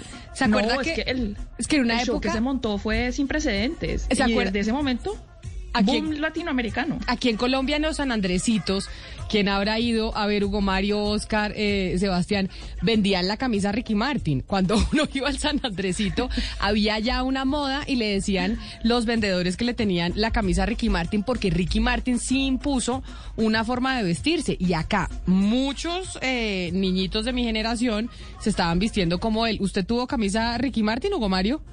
No, no, lamentablemente no tuve la camisa de Ricky Martin. No sé qué tan apretadita era Era esa apretadita. Era, era un Sí, modelo. Era, no sé si era... Oscar de pronto. Oscar, ¿usted Era tuvo camisa Ricky Martin? No, no tuve, pero me acuerdo cómo era la camisa, eh, Camila. Muy ceñida al cuerpo y la, sobre todo la- la- la- los hombros, las mangas eran muy apretadas. O sea, la persona estaba muy apretada en esa parte de los brazos. Eh, pero sí, muy popular. En una época eso todo el No, mundo la quería comprar barriga, su pues, sí, camiseta no. Ricky Martin. la, La, camisa barriga con esa camiseta sí no, no, no luce, ¿no? Pero lo que dice Mariana nos enseñó una cosa. El, lo- eh, Ricky Martin logró el crossover, o sea, pasar la frontera, irse a los Estados Unidos y conquistar el mercado también de los que hablan en Camila. inglés. Dígame. Pero realmente, ¿quién fue el pionero de- del, del reggaetón o de la música urbana? Porque ustedes hablan de Daddy Yankee, pero El, regga- que- pionero del reggaetón es un señor de donde está general. don Gonzalo Lázari, que es Panamá, que se llama El General, Claro, con su el canción El. Meneito. Sí, señor. Ese es el Sí, papá sí. del reggaetón. Ivy Queen también. Ivy Queen fue la fue fue la mujer, La fue la reina mujer. del reggaetón, fue la primera mujer ahí presente en este fenómeno eh, Y cultural. luego vinieron Héctor y Tito y tal vez Tego Calderón, Don Omar y Daddy Yankee, que es el único que se sostiene pues muy vigente, ¿no? A mí el que me encantaba era Don Omar, pero Don Omar, ¿cómo que qué pasó con Don Omar Gonzalo? Y publicó, publicó hace cuestión de unas, un- unos meses una canción con el señor residente de Calle 13. ¿Y le fue bien o hay le fue decir- mal? Le- no, le fue, le fue muy bien, le fue muy bien. La canción, la, la canción tiene algunos millones de streamings o de views, eh, de vistas, de escuchas. Hay que decir que obviamente Don Omar fue mu- muy, importante a comienzos del, siglo XXI. Luego lanzó otra, otra canción llamada Danza Kuduro como en el 2010, 2011, que fue muy popular, pero después de allí sí se apagó un poco. Don Omar, bueno, pero hablemos eh, de un tema, Sebastián, que usted ha estado muy pendiente desde el año pasado y es la pelea en la que están metidos eh, dos empresas importantes de telefonía celular. Le hablo de WOM y Claro. Porque eh, ayer estuvieron sentados en la mesa para solucionar eh, el problema de interconexión. Hablábamos que desde diciembre, desde noviembre del año pasado, las llamadas de un operador al otro se estaban antes, cayendo. Desde octubre, desde octubre. Exacto, porque y- se estaban cayendo y había dificultades para comunicarse de WOMA Claro por cuenta de, de la- de las dificultades que estaban teniendo entre las dos compañías. Sí, de la capacidad de conexión que en teoría, pues claro, debe ampliar para que las llamadas que pasan de Boom a Claro eh, no colapsen. Y sí, lo que precipitó Camila un poco esta reunión en la que Claro cita a WOM, ya nos van a contar lo- los detalles porque pues eh, consultamos a las 12 compañías, Claro no, no quiso atendernos hoy. Es que eh, hubo una columna, Camila, que salió en El Espectador de un economista que criticó a Claro e inmediatamente las dos empresas sacaron comunicado, el uno defendiéndole al, al columnista y el otro respaldándolo y horas después, pues Claro hace un comunicado y cita a WOM a una reunión y ayer se reunieron durante dos horas y pues veremos cuáles son los detalles y si realmente sí la pelea se acaba ya o será pues un episodio más que porque más las demandas continúan en la en la CRC. Pues Juan Pablo eh, Vázquez es el director de estrategias de WOM y nos acompaña hasta ahora. Señor Vázquez, bienvenido. Buenos días, Camila, Sebastián. Un saludo a toda la mesa de trabajo y a la audiencia que nos sigue en este momento. Y la pregunta de los oyentes, que es lo que les interesa más allá de la pelea entre Claro y WOM, es, ¿se van a dejar de caer las llamadas? ¿Va a haber eh, ya una conexión mucho más nítida y que no y, y- y que la llamada salga? Bueno, pues mira, a- antes que nada, este, el resultado positivo dentro de todo de la reunión de ayer es que dimos un muy buen primer paso para que el servicio de llamadas empiece a funcionar nuevamente en la calidad en la que todos los usuarios se merecen. Eh, llegamos a un acuerdo con, con la empresa, con Claro, para ampliar la capacidad de la conexión que necesitamos establecer entre las dos empresas para que esas llamadas eh, empiecen a entrar. De todas formas, también acordamos, eh, hablado y por escrito entre las dos empresas, que se iba a hacer esa implementación, que debe tomar un plazo máximo de cinco días, y revisaremos nuevamente si esa capacidad fue suficiente o es necesario incrementarla para ya definitivamente evitar todos los problemas y que estemos dentro de los umbrales que establece la regulación. Eh, Pero señor Vázquez, una, una pregunta. Eh, si, si esto no llega a pasar porque alguna de las dos empresas incumple o claro no incumple lo que pactaron ayer, igualmente las demandas en la CRC continúan. ¿Qué- ¿De qué dependería que el conflicto que ustedes tienen en la CRC se sostenga o se quite? ¿Eso se habló ayer? Nosotros eh, lo que discutimos ayer fue, y, la razón por la cual se citó la reunión fue para definir ya definitivamente la necesidad de implementar eh, el incremento en la capacidad de la, de la conexión entre las dos empresas y fue eh, a lo que se acordó ayer una cantidad limitada. 36 enlaces de capacidad que vamos a incrementar de, de- en la conexión. Eh, ahora, como les digo, eh, esta, deberemos, de- debemos las dos empresas hacer una revisión de cómo quedan los enlaces o la el tubo, pues, después de este incremento y verificar nuevamente si es necesario hacer un incremento o no. No le puedo decir eh, si vamos a tener problemas nuevamente con eso o no. De la reunión que tuvimos ayer con la empresa, con Claro, creemos firmemente en que ellos están dispuestos a que esto ya deje de ocurrir y que sigamos el procedimiento regulatorio que está definido para este fin. ¿Cuántos usuarios tiene ya WOM en Colombia para saber el número de personas afectadas por esta situación que se viene viviendo desde octubre del año pasado? Eh, qué pena, ¿me pueden repetir la pregunta que me perdí un momento en la conexión? ¿Que cuántos usuarios tiene ya WOM en Colombia? Nosotros estamos ya muy próximos a llegar a los 2 millones de usuarios. Estamos muy atentos de poder hacer el anuncio oficial. La verdad es que es el reflejo de lo bueno que ha sido la llegada de la empresa al mercado colombiano. Hemos sido muy agresivos en la reducción de precios. Tenemos un plan muy eh, fuerte de despliegue de infraestructura propia para poderle ofrecer con nuestra propia red el mejor servicio posible a los usuarios, tecnología de eh, última Claro, pero tenían el problemita, tenían el problemita esos dos millones de usuarios de comunicarse con Claro, que es el que más usuarios tiene en Colombia. Si uno no puede llamar a Claro, pues está un poco como fregado, ¿o no? Señor Vázquez. No, es que tiene problemas de comunicación. Dos millones de usuarios es una cantidad. Pues sí, Lo que pasa. Todavía no se el tubo. que No, se, sí. se cayó la llamada. Esa- pero, pero si usted no puede llamar a Claro, pues está- tiene dos millones de usuarios que están, que están con problemas. Proporcionalmente son muchas más las llamadas del uno al otro que el otro al uno, porque, pues claro, es jugador dominante, eso la ciclo dictaminó hace un tiempo y tiene 33 millones de líneas, imagínense. Entonces sí, pues, pues era un problema muy grande. No sé si ya recuperamos al señor Vázquez. Sí, sí, señor, ya estoy aquí otra vez con ustedes. Señor Vázquez, pero entonces, para darle la buena nueva a los oyentes, más allá de que todavía siga el pleito entre las dos compañías, por lo pronto, después de esa reunión de ayer, sí se solucionó el tema de las llamadas entre Claro y WOM. Sí, efectivamente nosotros a partir de la reunión de ayer ya tenemos una reunión hoy programada de los ingenieros para implementar las, los acuerdos a los que llegamos ayer. Eso ha de ocurrir en un plazo no superior a cinco días y después de eso empezaremos a hacer las revisiones correspondientes, pero definitivamente los usuarios tendrían que empezar a, a ya a percibir una mejora considerable en el servicio, particularmente o exclusivamente pues en lo que se refiere a las llamadas de Claro, que era lo que se venía viendo afectado por el problema que teníamos con ellos. Señor Vázquez, una de las cosas que ve en los comunicados de Claro es que es algo que ellos han venido manifestando eh, contra ustedes y es que dicen ellos eh, las llamadas de Avantel y de WOM a Claro, ustedes no las identifican o, no hay una tecnología que permite identificarlas y como el régimen de ustedes es de jugador nuevo, pues eh, el precio es mucho más barato que el régimen de jugador antiguo que es el que tiene Avantel. ¿Qué tiene usted por decir respecto a esas críticas que Claro les hace y si también lo hablaron ayer? Mire, nosotros no nos cansaremos de decir en la instancia que corresponda, si es en medios, si es ante las autoridades y demás. Nosotros no nos hemos integrado tecnológicamente, que es lo que nos acusa Claro, Avantel y WOM son dos empresas completamente independientes, hacen parte de mismo grupo empresarial, pero tienen dos redes independientes Eh, cuando Claro ha realizado esas denuncias ante las autoridades correspondientes, hemos aportado las pruebas de por qué nosotros consideramos que lo que afirma Claro no es cierto.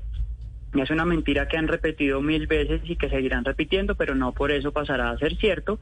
Y nosotros nos apegamos a que son las autoridades correspondientes en el país las que deben determinar si hay o no hay integración tecnológica y cuáles son las consecuencias de que haya dicha integración tecnológica en caso de que eso ocurra.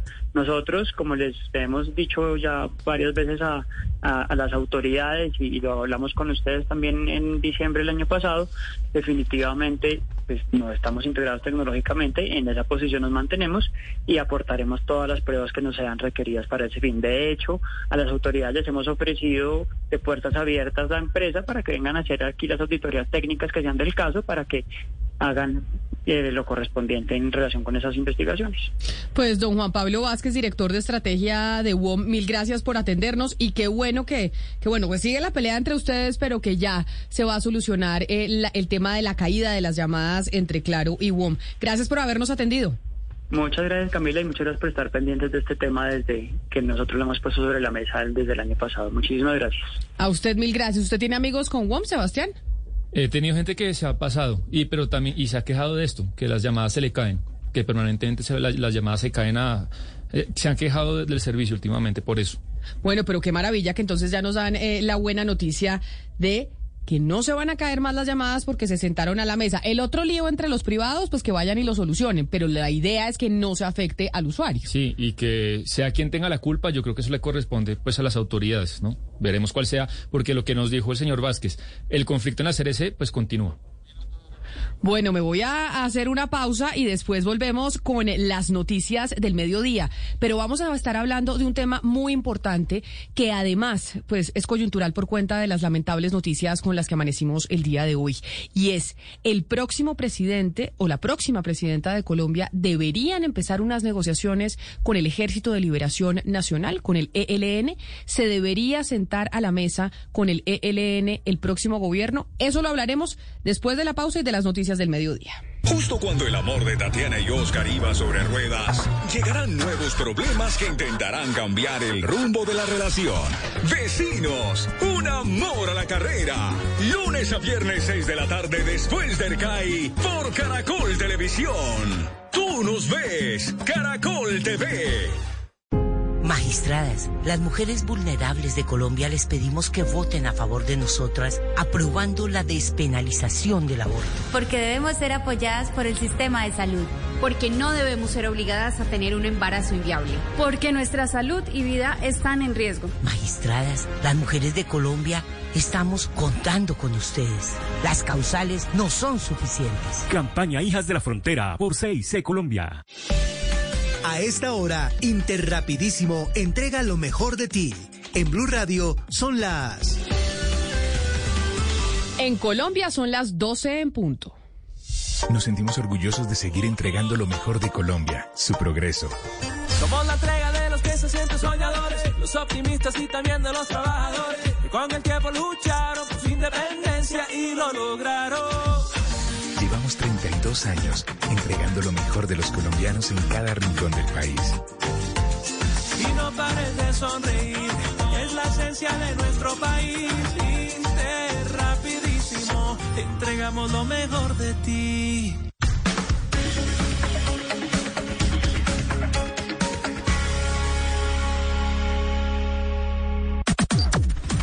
Las noticias del mediodía en Mañanas Blue. Al mediodía estamos aquí para actualizarlos a ustedes de las noticias más importantes que acontecen a esta hora en Colombia y en el mundo de la mano del servicio informativo de Blue Radio. Don Eduardo Hernández, buenas tardes. Muy buenas tardes, Camila. A las 12 del día. un- Espéreme que le hablan el, eh, el micrófono, Eduardo, por favor. Abrámosle ¿me el micrófono, ya lo escucho perfectamente. Ahora sí, bueno, el ELN se atribuyó los por lo menos seis ataques simultáneos que hubo en varias poblaciones de norte de Santander Y el Cesar. Las últimas horas en la madrugada que dejaron en total un muerto y por lo menos 25 heridos. La noticia a esta hora la tiene Mateo Piñeros. Por medio de un comunicado, la guerrilla del ELN se atribuyó algunos de los ataques registrados en horas de la madrugada. Aseguran que fueron siete en total en contra del ejército y la policía en el Cesar y en norte de Santander. En el departamento del Cesar se registraron tres ataques, de los cuales dos fueron contra el ejército y uno más contra la policía, mientras que en norte de Santander tres de ellos fueron contra bases militares y uno más a un puesto de control de la policía. Aseguran además que continuarán las acciones contra las bases militares. Estos hechos dejan al menos 25 heridos y una persona muerta. Pues siguiendo con el tema del ELN, que como ya escucharon ustedes, se atribuyó el atentado de esta mañana, pues el presidente Iván Duque rechazó los ataques y lanzó una dura arremetida contra esa guerrilla. Insistió en que no hay condiciones para hablar de negociaciones de paz. Dalida Orozco. Desde Cartagena, donde preside la tercera cumbre presidencial Prosura, el presidente Iván Duque se refirió a los ataques de los que fue víctima la fuerza pública en las últimas horas en cinco departamentos del país. El mandatario colombiano calificó estos hechos como cobardes y miserables y fue enfático en asegurar que esto no va a frenar las acciones del gobierno para desmantelar este grupo criminal. Ayer veíamos en la madrugada o esta mañana en la madrugada un ataque cobarde, miserable del ELN contra algunas guarniciones militares en nuestro país. Una vez más se actúa con cobardía por parte del terrorismo, pero no nos van a arredrar nunca y nos van a limitar en la capacidad de actuar en contra de sus estructuras criminales. El presidente Duque además indicó que el ELN no ha mostrado voluntad de paz y lo han ratificado en actos de barbarie como los recientes y el ataque a la escuela de cadetes en 2019 que dejó 22 estudiantes muertos.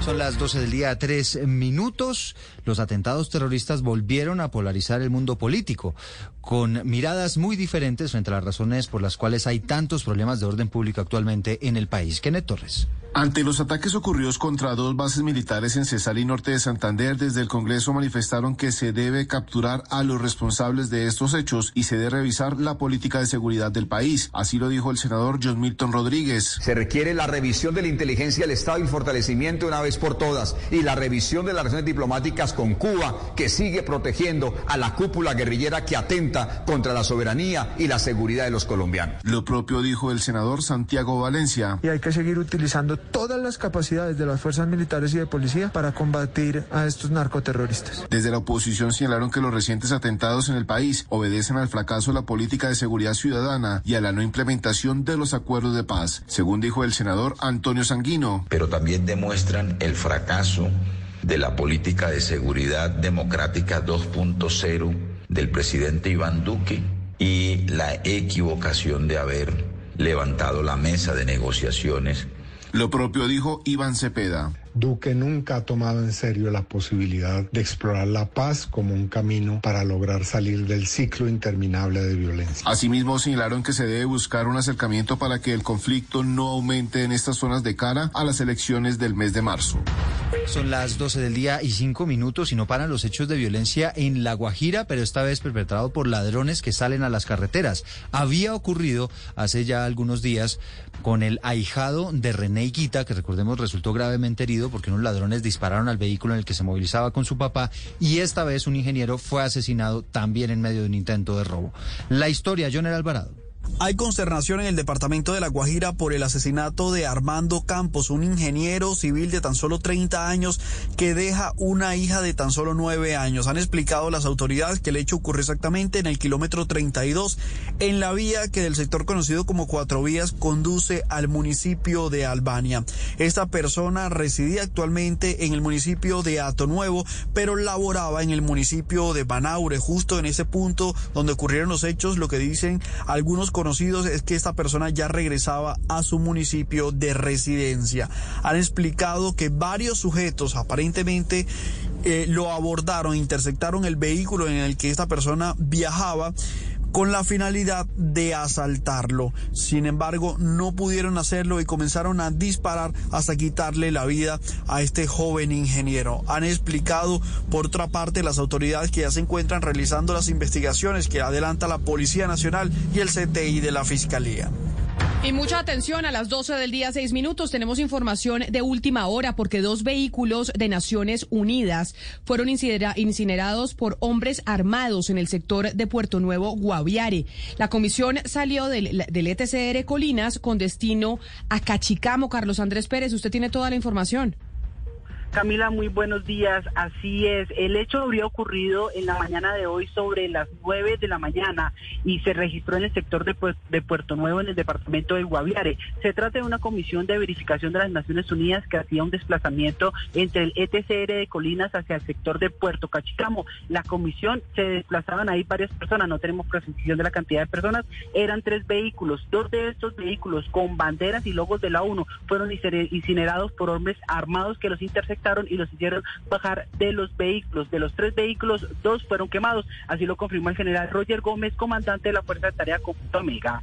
Todo el sector conocido como Puerto Nuevo fueron interceptados por unos sujetos que los obligan a descender de los vehículos y proceden a incinerar a dos de los vehículos de la comisión. Es de resaltar que estos vehículos llevaban logos y banderas de las Naciones Unidas de esa comisión de verificación. Es importante resaltar que ninguna de las personas de esta comisión resultó herida. Todas las personas están sanas y salvas y el vehículo que no fue incinerado fue en el que se transportaron esas personas hasta llegar a una zona segura. Según el general Roger Gómez, en esta zona donde sucedió este hecho, delinque una comisión de las disidencias de la FARC al mando de alias Gentil Duarte.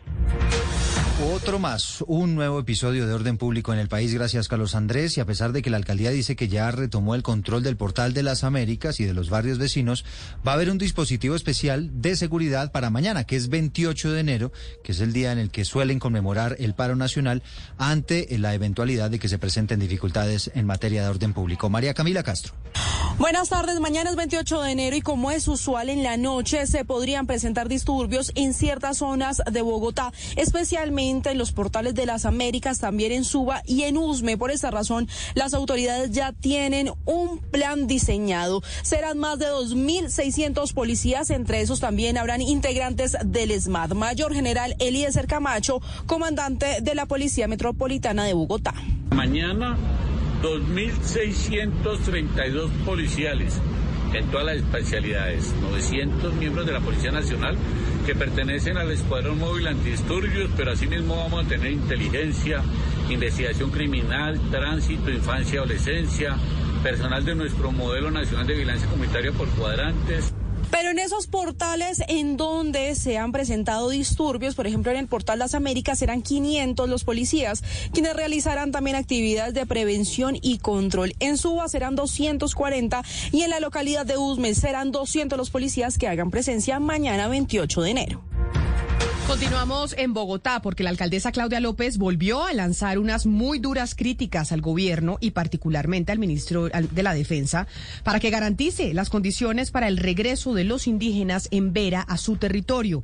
Todo esto después de la tragedia que ocurrió en la vía entre Funza y Siberia. Juan David Ríos. Y es que después del Consejo de Seguridad que adelantó la alcaldesa Claudia López en la localidad de Engativá, le pidió enfáticamente al ministro de Defensa Diego Molano que garantice la seguridad de todos los colombianos porque las ciudades se están viendo perjudicadas como con la inseguridad. Si en Colombia no hay paz y no hay seguridad, lo que hay es un mar de corrupción, violencia y narcotráfico, las ciudades vamos a seguir recibiendo desplazados, las ciudades vamos a seguir recibiendo presiones de inseguridad. Necesitamos que el Ministerio de Defensa sea capaz de defender a los colombianos Además, se refirió a los hechos ocurridos en la ciudad en donde un conductor de camión de basura y miembros de la comunidad en Vera fallecieron. La alcaldesa advirtió que en febrero la comunidad ya debe regresar a un albergue definitivo que decida el ministro de Defensa, más no albergues temporales como en el Parque La Florida. 12 del día, 10 minutos. Cambiamos de tema, hablamos de información judicial porque apareció un nuevo testimonio que podría complicar la situación del expresidente Álvaro Uribe en el proceso que se le sigue por manipulación de testigos. Silvia Charri. Mire, este testimonio es importante porque desvirtúa lo que ha dicho ante las autoridades el abogado del expresidente Álvaro Uribe Vélez, Jaime Lombana, pues en varias declaraciones ha asegurado que su aparente única reunión con Enrique Pardo Hache, el compañero de celda del exparamilitar eh, Juan Guillermo Monsalve, testigo contra Uribe, pues fue el 22 de febrero del 2018 en la cárcel La Picota de Bogotá, que supuestamente esa reunión fue al lado de la mesa de Monsalve y que fue con el único propósito de ayudar ayudarle en unos temas de salud. Pues asegura esta nueva víctima en el proceso que aparece el día de hoy, Laura Valentina Muñoz, que eso es falso y que a partir de ese momento empezó a recibir presiones para que ella, que era la abogada de Pardo Hashe, entregara todas las pruebas y los documentos que se habían movido en materia de salud. Escuchemos. Entonces la pregunta es esa le estaba consiguiendo el doctor Ricardo Williams Guyana estos trámites de salud a su hermana y al doctor Jaime Lombana Villalba, que fueron los que afirmaron ante la Corte Suprema de Justicia que estaban haciendo una acción humanitaria a favor del doctor Enrique Pardo Hache. Esa es una pregunta fundamental de investigación en este proceso penal. Dice ella que fue acosada, incluso que fue víctima de seguimientos a partir de ese momento y por eso entonces se presenta como posible nueva víctima aún no la han acreditado. Silvia, gracias. 12 del día, 12 minutos. Continuamos con la información. El candidato Gustavo Petro se pronunció a propósito de las acusaciones que hizo en su contra el expresidente Andrés Pastrana sobre supuestos vínculos con el narcotráfico. Por ahora descarta el candidato acciones legales contra el expresidente Marcela Puentes. Y es que durante su discurso en el acto de proclamación de David Barquil como candidato a la presidencia de la República del Partido Conservador, Andrés Pastrana calificó a los también expresidentes Ernesto Samper, Juan Manuel Santos y César Gaviria pero además al candidato presidencial Gustavo Petro de ser socios del narcotráfico y de defender los cultivos de coca desde la institucionalidad. Pues ante esto, Petro se acaba de referir, dice que lo tiene sin cuidado y que esos señalamientos no son ciertos. Eh, lo único que tengo es una casa embargada y mi sueldo embargado, pues es una, forma, una, como la mayoría de los colombianos y colombianas, una forma, eso es como decirle mafioso a toda la sociedad colombiana. No, a mí me tiene sin cuidado ese tipo de apreciaciones de alguien que tuvo la oportunidad de cambiar a Colombia y fue absolutamente incapaz. Gustavo Petro de momento no contempla emprender ningún tipo de acción legal en contra del expresidente Andrés Pastrana. La noticia internacional. Noticia internacional que está en Honduras. Día histórico se posesiona hoy la izquierdista Xiomara Castro, primera presidenta de ese país. Reporte completo a esta hora con Kimberly Espinosa de Canal 11 desde Tegucigalpa. Se desarrolla en este preciso momento el itinerario para que doña Xiomara Castro de Celaya, la presidenta electa en las pasadas elecciones del 27 de noviembre, pues tome la posesión este día aquí en el Estadio Tiburcio Carías Andino. Está siendo respaldada por miembros de la comunidad nacional así como internacional ya aquí en el Coloso Capitalino del Rey de España, así como la vicepresidenta de los Estados Unidos, Kamala Harris, entre otros invitados especiales. Se espera que a eso de las 12 del mediodía eh, dé un discurso y se dirige hacia el pueblo hondureño, acorpada de al menos 11 mil capitalinos y también eh, rurales de otras personas que se han desplazado para hacerse presentes aquí en el Estadio Nacional y poder encalanar también la toma de posesión de la primera presidenta de Honduras. Y la noticia internacional nos llega también desde Rusia, porque Vladimir Putin ha aceptado el día de hoy la invitación de su homólogo Erdogan de Turquía para visitar ese país en el marco del aumento de la tensión que se genera en Ucrania con la OTAN y con los Estados Unidos. El, presidente Putin aceptó con agradecimiento la invitación, irá a Turquía, eso sí, tan pronto como lo permitan las situaciones epidemiológicas y las agendas de ambos mandatarios. La noticia deportiva deportiva hasta ahora llega desde Teherán, porque allí la selección de Irán le ha ganado 1 por 0 a Irak con gol de Mehdi Taremi compañero de Mateus Uribe y de Luis Fernando Díaz en el Porto, y se ha clasificado a la Copa del Mundo de Qatar 2022. Es la selección número 14 que asegura su boleto para el torneo que comenzará el próximo 21 de noviembre. Será su sexto mundial, el tercero de manera consecutiva. Nunca ha podido pasar a segunda fase. Junto a Irán ya tienen asegurado su tiquete. Qatar, Alemania, Dinamarca, Brasil, Bélgica, Francia, Croacia, España, Serbia, Inglaterra, Suiza y eh, Países Bajos y la selección argentina, veremos si gana hoy Ecuador a Brasil, también asegurará su tiquete a la Copa del Mundo.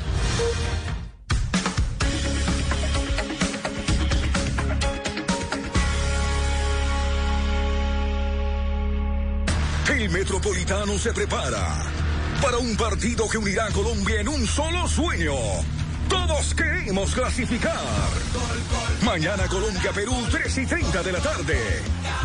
Gol Caracol, un gran equipo con la selección. Seguimos conectados con ustedes en Mañanas Blue. Oscar Montes, Ana Cristina Restrepo, Hugo Mario Palomar, Diana Mejía, Sebastián Nora, Mariana Palau, Gonzalo Lázari, Valeria Santos y Camila Zuluaga con el tema del mediodía.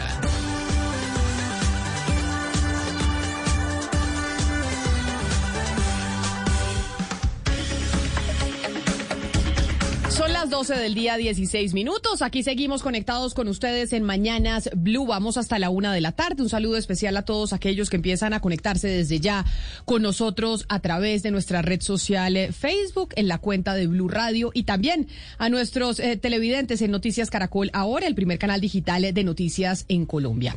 Y lamentablemente sí, hoy eh, hemos, pues hemos comenzado el día con noticias no tan alentadoras sobre lo que está pasando con la violencia en Colombia. Se vienen próximamente elecciones presidenciales y estamos eh, nosotros tratando de decidir entre los colombianos quién será el mejor o la mejor mandataria para dirigir las riendas de nuestro país. Y hay un interrogante que está sobre la mesa y sobre todo porque el Ejército de Liberación Nacional, el ELN, ha logrado con los atentados en las últimas semanas ponerlo a sonar aún más. Y es, ¿debería el próximo gobierno sentarse a la mesa de negociaciones con el ELN debería sentarse a un proceso de paz con el Ejército de Liberación Nacional. Pues hoy nos acompaña a esta hora Juan Camilo Restrepo Gómez, que es el alto comisionado para la paz del actual gobierno, del gobierno del presidente Iván Duque. Doctor Restrepo, bienvenido, alto comisionado, gracias por estar con nosotros hoy aquí en Mañanas Blue. Camila, un saludo muy especial para usted, para quienes nos acompañan en cabina y por supuesto para todos los oyentes de este importante programa. Muy complacido. Mire, alto comisionado, quiero preguntarle y empezar, porque usted es el que está al frente de este tema con el ELN. En, eh, durante el gobierno del presidente Duque. ¿Y qué es lo que ha pasado con esas negociaciones? Hoy estamos eh, a puertas de unas elecciones presidenciales en donde la gran mayoría de, candidatos habla de que sí son necesarias unas negociaciones de paz con el ELN y se vuelven a poner sobre la mesa con atentados como, como el de esta mañana. ¿Qué es lo que ha sucedido en el gobierno del presidente Duque? Lo que ha pasado y está sucediendo es que el ELN, que todos los días se parece más a un cartel de la droga, persiste en su actuar criminal. Siguen secuestrando, siguen instalando minas antipersonal, siguen reclutando menores, siguen en la actividad del narcotráfico y lo que ha sido nuestra postura y que no quede como acto de soberbia ni en do mayor, simplemente son elementos que le hemos dicho al pueblo colombiano, que mientras que este grupo delincuencial persista en esas actividades, no hay ninguna posibilidad y avanzar en caminos exploratorios. Y lo que hemos dicho es, si a partir de décadas, durante los últimos meses, mediante narrativas, mediante querer mancillar la palabra paz con su violencia y su actuar, quieren hacer política con fusiles, que no se lo vamos a permitir realizar, que digan si es que tienen candidato para la próxima contienda electoral o es que quieren incidir y seguir engañando al pueblo colombiano. Esa es la realidad, claro, contundente, y esto no es un acto de soberbia. Simplemente nosotros como gobierno colombiano no vamos a permitir que se siga engañando el pueblo colombiano. Doctor Restrepo, buena parte de la cúpula del ELN está en La Habana, Cuba, desde que el gobierno Santos intentó eh, adelantar un diálogo de paz con esa guerrilla. Eh, la pregunta que muchos se hacen es si los frentes del ELN que hoy hacen presencia en diferentes regiones del país y que están adelantando acciones terroristas aún obedecen a esa cúpula que está en La Habana o esa cúpula ya no tiene el control sobre las estructuras en Colombia? Lo primero que hay que decir es que el alto comisionado para la paz no es un eleonólogo. Yo no me la paso interpretando grupos delincuenciales. Lo que sí le puedo decir claramente es que gran parte de ellos se encuentran en territorio venezolano. Están albergados por la dictadura de nuestro país vecino. Hay una delegación que se encuentra en Cuba y lo hemos dicho que está vigente las circulares rojas y azules para que estas extradiciones se cumplan cuanto antes y lo hemos reiterado a la opinión pública. Y lo que están haciendo en el territorio colombiano es secuestrar, instalar minas antipersonal, reclutar menores y están dedicados al narcotráfico. Y todos los días se parecen más a un cartel de la droga.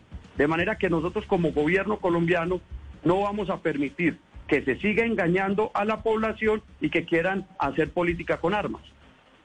Eh, comisionado, yo sí quisiera preguntarle, ya que menciona Venezuela por el presidente Nicolás Maduro, porque cuando uno evalúa la opción de negociar, también evalúa qué hay detrás de los que se sientan en la mesa. Y yo quisiera saber si ese papel lo juega el presidente Nicolás Maduro. ¿Qué influye, qué tanta influencia tiene el presidente Nicolás Maduro sobre lo que puede negociar o sobre la posición del ELN cuando se trata de una negociación o si fueran a sentarse a negociar con el gobierno? Lo primero que hay que decir es que lo que ocurre en Venezuela es una dictadura. Lo segundo es que esa dictadura, bajo el liderazgo de ese bandido de Maduro, está albergando a un grupo delincuencial que tuvo sus orígenes en Colombia, pero que gran porcentaje de ellos hoy tienen su asiento en territorio venezolano. A nosotros creen algunos que nos van a, presionar diciendo que necesitamos avanzar en un camino de diálogo con el ELN si se restablecen las relaciones con Venezuela. De ninguna manera, no nos vamos a dejar presionar. Y también se equivocan, o como dicen en Entre Ríos, Antioquia, tacan burro los que creen que cuando el ELN realiza actos criminales nos van a presionar para sentarnos a dialogar con un grupo que todos los días se parece más a una banda delincuencial y todos los días se parece más a un cartel de la droga. de manera que esa ha sido la posición del gobierno y ese es el planteamiento que le hemos dicho a la opinión pública. Pero, alto comisionado, mucha gente dice que realmente el ELN no tiene intenciones de negociar y usted lo ha repetido en esta entrevista. Su antecesor, el señor Miguel Ceballos, no se le veía mucha intención realmente de entablar un diálogo con esta guerrilla. ¿Realmente sí ha habido intención del gobierno del presidente Duque de adelantar un diálogo con el ELN? ¿O esto simplemente, y con todo el respeto, pues ha sido una pantomima de decir, sí, aquí estamos planteando que alguien puede estar al frente de una posible negociación, pero intención real no ha habido? Porque además se eligieron ustedes en campaña en contra del proceso de paz. Nosotros hemos tenido toda la intención pero hemos dicho claramente, para que no engañen al pueblo colombiano, que cuando cese la actividad del secuestro, que cuando cese la actividad de instalar minas antipersonal, cuando dejen de reclutar a menores. Estamos listos para recorrer el camino que, corresponde. Eso ha sido desde el primer día de nuestro gobierno. Y lo que tiene que ver con los acuerdos de paz, eh, apreciados oyentes y televidentes. Colombia firmó un proceso de paz con las FARC y se le dijo que era una paz estable y duradera. Y resulta que quedó por fuera el ELN, quedó por fuera el Clan del Golfo, quedó por fuera otra serie de estructuras que seguían delinquiendo en el territorio y nosotros desde el día número uno estamos implementando los acuerdos de paz bajo la política de paz con legalidad. Y por eso en el marco de la conmemoración de los cinco años del mismo, seguimos reiterando esa disposición. Y el próximo gobierno tendrá ya unos caminos muy recorridos en el territorio para poder seguir implementando acuerdos de paz. Comisionado Restrepo, pero, comisionado Restrepo, mire, ¿qué lectura o qué información tiene el gobierno de los últimos hechos, eh, actos de terror cometidos por el ELN en el territorio nacional? ¿Qué hay detrás? ¿Está el, ELN dispuesto a golpear militarmente o de manera con terror a la población civil para llegar fortalecido a una mesa de negociación con el próximo gobierno? ¿Qué es lo que hay detrás de estas acciones cometidas por el ELN en las últimas horas, alto comisionado Restrepo? persisten en su actividad criminal y yo creo que se equivocan si creen que con las armas van a tener incidencia en la política. A eso es lo que ellos están dedicados y no se los vamos a, permitir. Y también tenemos totalmente claro que están dedicados al narcotráfico. Y lo que ocurre frente a las disidencias se parece a esa guerra del cartel de la década de los 90 entre una ciudad y otra que bañó lamentablemente de sangre el pueblo colombiano durante décadas. Eso es lo que está ocurriendo. Que unos carteles de la droga se están enfrentando entre ellos y quieren hacer política con las armas, situación que nosotros no vamos a permitir. Alto comisionado Restrepo, desde el año 1991 el gobierno colombiano ha buscado eh, acercamientos con el ELN desde Venezuela, Caracas, Tlaxcala y desde esa época pues nunca se ha podido llegar eh, a una, digamos, a un acercamiento real o que dé frutos. Usted dice que usted no es eleonólogo, eh, queriéndonos decir que usted no tiene el conocimiento, eh, pues supongo yo no tiene el conocimiento suficiente de ese grupo armado para poder eh, tener una aproximación. ¿Usted no cree que es el momento de tener un conocimiento profundo de cuál es el accionar de este tipo de grupos precisamente para saber cuál es el tratamiento que se les da? Porque da la impresión de que llevamos 31 años haciendo lo mismo con los mismos resultados. Usted dice tacan burro, pero finalmente la que sufre la población civil. Lo que cuando me refiero a leonólogos es que nosotros no nos la pasamos interpretando a una banda de, delincuentes. Por supuesto que tenemos claro cuál es su accionar en el territorio. Por supuesto que sabemos que su gran cantidad de cabecillas se encuentra en Venezuela. Por supuesto que tenemos información de inteligencia todos los días más importante para seguir combatiéndolo como corresponde. De manera que cuando digo el leonólogo es que no me la paso interpretando y no me la paso eh, pensando que la paz se hace desde el Parque de la 93 en Bogotá o desde el Parque Lleras en Medellín. No, yo me recorro el territorio colombiano y allá en el territorio es cuando nos dicen que el ELN y gran parte de sus dirigentes están dedicados al narcotráfico. Y lo que no vamos a permitir, vuelvo y repito, es que se siga engañando al pueblo colombiano, que se engañe a la opinión pública con una falsa paz que han querido eh, y han pretendido durante décadas. Si le entendemos bien, comisionado, usted ha dicho que el ELN está haciendo política con armas. Estamos en año electoral. ¿Qué partido, qué candidato o candidatos se están viendo beneficiados con estas acciones que adelanta esa guerrilla o ese grupo ilegal en diferentes zonas de Colombia? Yo no soy quien, eh, si ellos tienen candidato o no, pero si lo tienen, que lo, que lo digan. Y tampoco soy opinador político.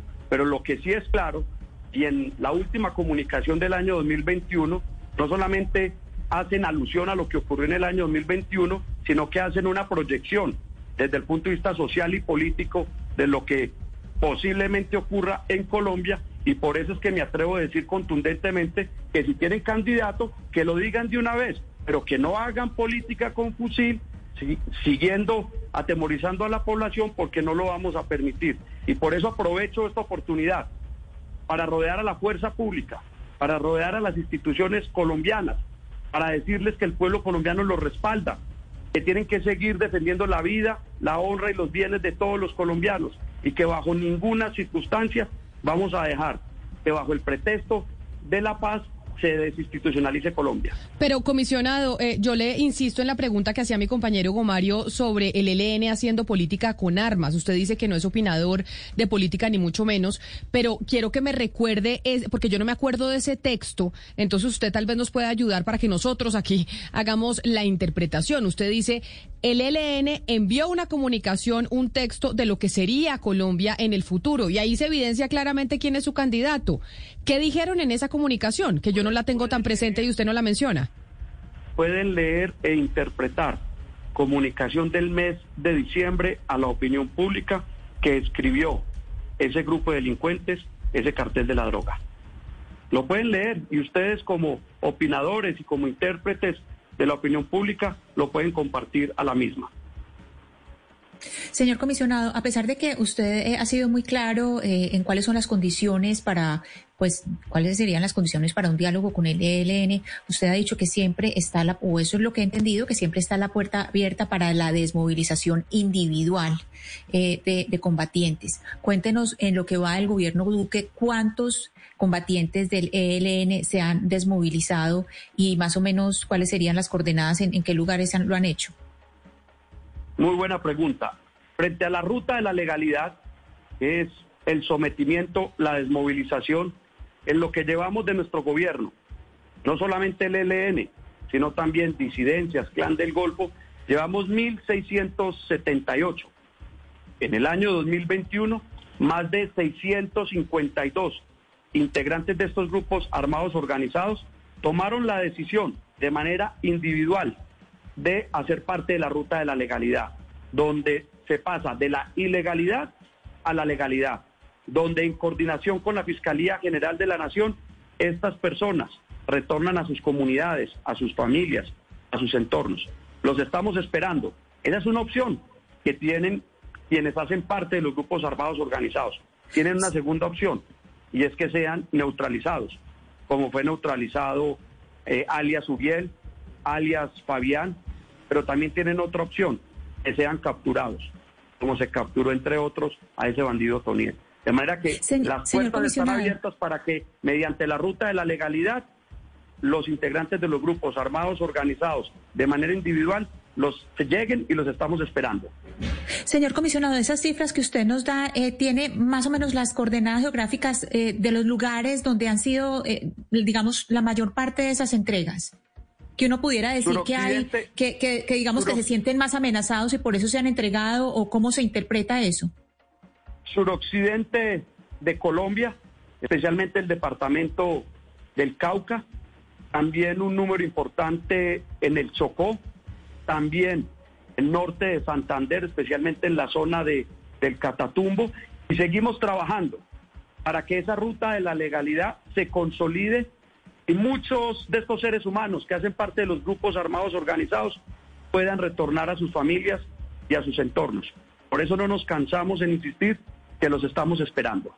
Y yo no me canso en insistirle, comisionado Restrepo, sobre si realmente ha habido una intención legítima o no de parte del gobierno del presidente Duque de hacer una negociación con el ELN. Y se lo pregunto porque usted los califica como un cartel de la droga, que realmente dice eso es lo que son. Entonces, ¿por qué nombrar a un funcionario como usted con el título de alto comisionado de paz para lograr un acercamiento con un cartel de la droga? Eso no se ha hecho con el cartel de Medellín, con el cartel de Cali, con el clan del Golfo. Eso no se hace con los carteles de la droga. Eso se hace con los grupos alzados en armas. ¿Por qué tener un cargo como ese cuando se considera desde el gobierno del presidente Duque, de manera válida, que son un cartel de narcotráfico? Lo que hemos dicho primero, intención siempre ha existido, legitimidad toda. Y lo que hemos insistido nuevamente es que todos los días se parecen más a un cartel de la droga atendiendo a aquel narcotráfico, y eso está demostrado, está siendo una actividad que ellos realizan en el territorio, en el suroccidente colombiano, el norte de Santander. Muchos de ellos están dedicados al narcotráfico. De manera que cuando ellos cesen las actividades criminales, secuestro, dejar de instalar minas antipersonal, dejar de reclutar a menores, dejar sus actividades delictivas, esas intenciones y esa legitimidad, por supuesto que se concretará en llevar un camino que corresponde, en un camino de una negociación si ello ocurre. De lo contrario, no. De lo contrario, seguimos hablándole al pueblo colombiano con toda la claridad y por supuesto no vamos a dejar que bajo el concepto de la paz se vaya a generar no solamente expectativas, sino que se siga engañando al pueblo colombiano. Al gobierno de ustedes les queda comisionado Restrepo tan solo siete meses. Es muy poco lo que se puede hacer en siete meses y sobre todo un acercamiento con eh, una guerrilla como la del ELN. Por eso la pregunta que estamos planteando el día de hoy es si el nuevo gobierno, sobre todo porque hay candidatos presidenciales que están planteando esa posibilidad, deberían sentarse o no a la mesa con el ELN. ¿Su recomendación sería cuál? Dos consideraciones. Una, siete meses puede ser corto, puede ser mucho. Eso depende de las voluntades y en este caso que cesen sus actividades criminales. Y la recomendación para el próximo gobierno es si deben avanzar en una interlocución con el ELN, que este grupo cese sus actividades criminales, sus actividades delictivas. Pero con el accionar que hemos visto del ELN y sobre todo lo que hemos conocido el día de hoy en donde se atribuyen una serie de atentados, pues no pareciera, y ustedes lo deben entender así, que esa guerrilla tenga mucha intención de tener una negociación con el gobierno del presidente Duque en estos siete meses que le quedan. ¿Eso ustedes son conscientes de, de, de ese mensaje que, pues que prácticamente se puede interpretar está mandando esa guerrilla? Ese puede ser un mensaje y mientras tanto nosotros rodeamos a la fuerza pública, a la institucionalidad, le damos ánimo para que sigan protegiendo la vida, la honra y los bienes de los colombianos. Y por supuesto, dejamos la puerta abierta. Cuando ellos cesen sus actividades criminales, estamos listos para recorrer el camino que corresponde. Señor comisionado, si, si le preguntara durante todos estos años de los que hemos hablado que pues que ha habido acercamientos desde eh, Gaviria, Samper, Pastrana, etcétera, de todos estos años, ¿cuáles son esos aprendizajes y los que usted ha querido y no ha podido implementar durante este tiempo eh, como alto comisionado, los aprendizajes de procesos de paz y que con el ELN no ha sido posible? El aprendizaje y la conclusión es que han engañado y han dilatado eh, al pueblo colombiano. Esa es una primera conclusión. La segunda es que han utilizado la palabra paz, la han mancillado y por supuesto a partir de la violencia que la justifican han querido engañar a la sociedad colombiana durante décadas. Esa es la conclusión eh, eh, que existe, esa es la conclusión que en mis meses que llevo de, alto comisionado para la paz. Pero comisionado, ustedes de verdad han hecho un intento de acercamiento. Es que es que eso es, eso es como como la pregunta porque lo que le queda la impresión a la, a la opinión pública es que las puertas son cerradas para entrar. Mire que estoy hablando de gobiernos muy conservadores, por ejemplo, como el gobierno de Andrés Pastrana, que inclusive Pastrana trató de hacer este acercamiento, pero en el gobierno de Iván Duque uno le, le da la impresión de que todo han sido puertas cerradas, o sea, solamente está la entrega individual, pero, pero ese esa negociación de grupo, eh, uno le da la impresión de que siempre han sido puertas cerradas. Primero, no es la puerta cerrada.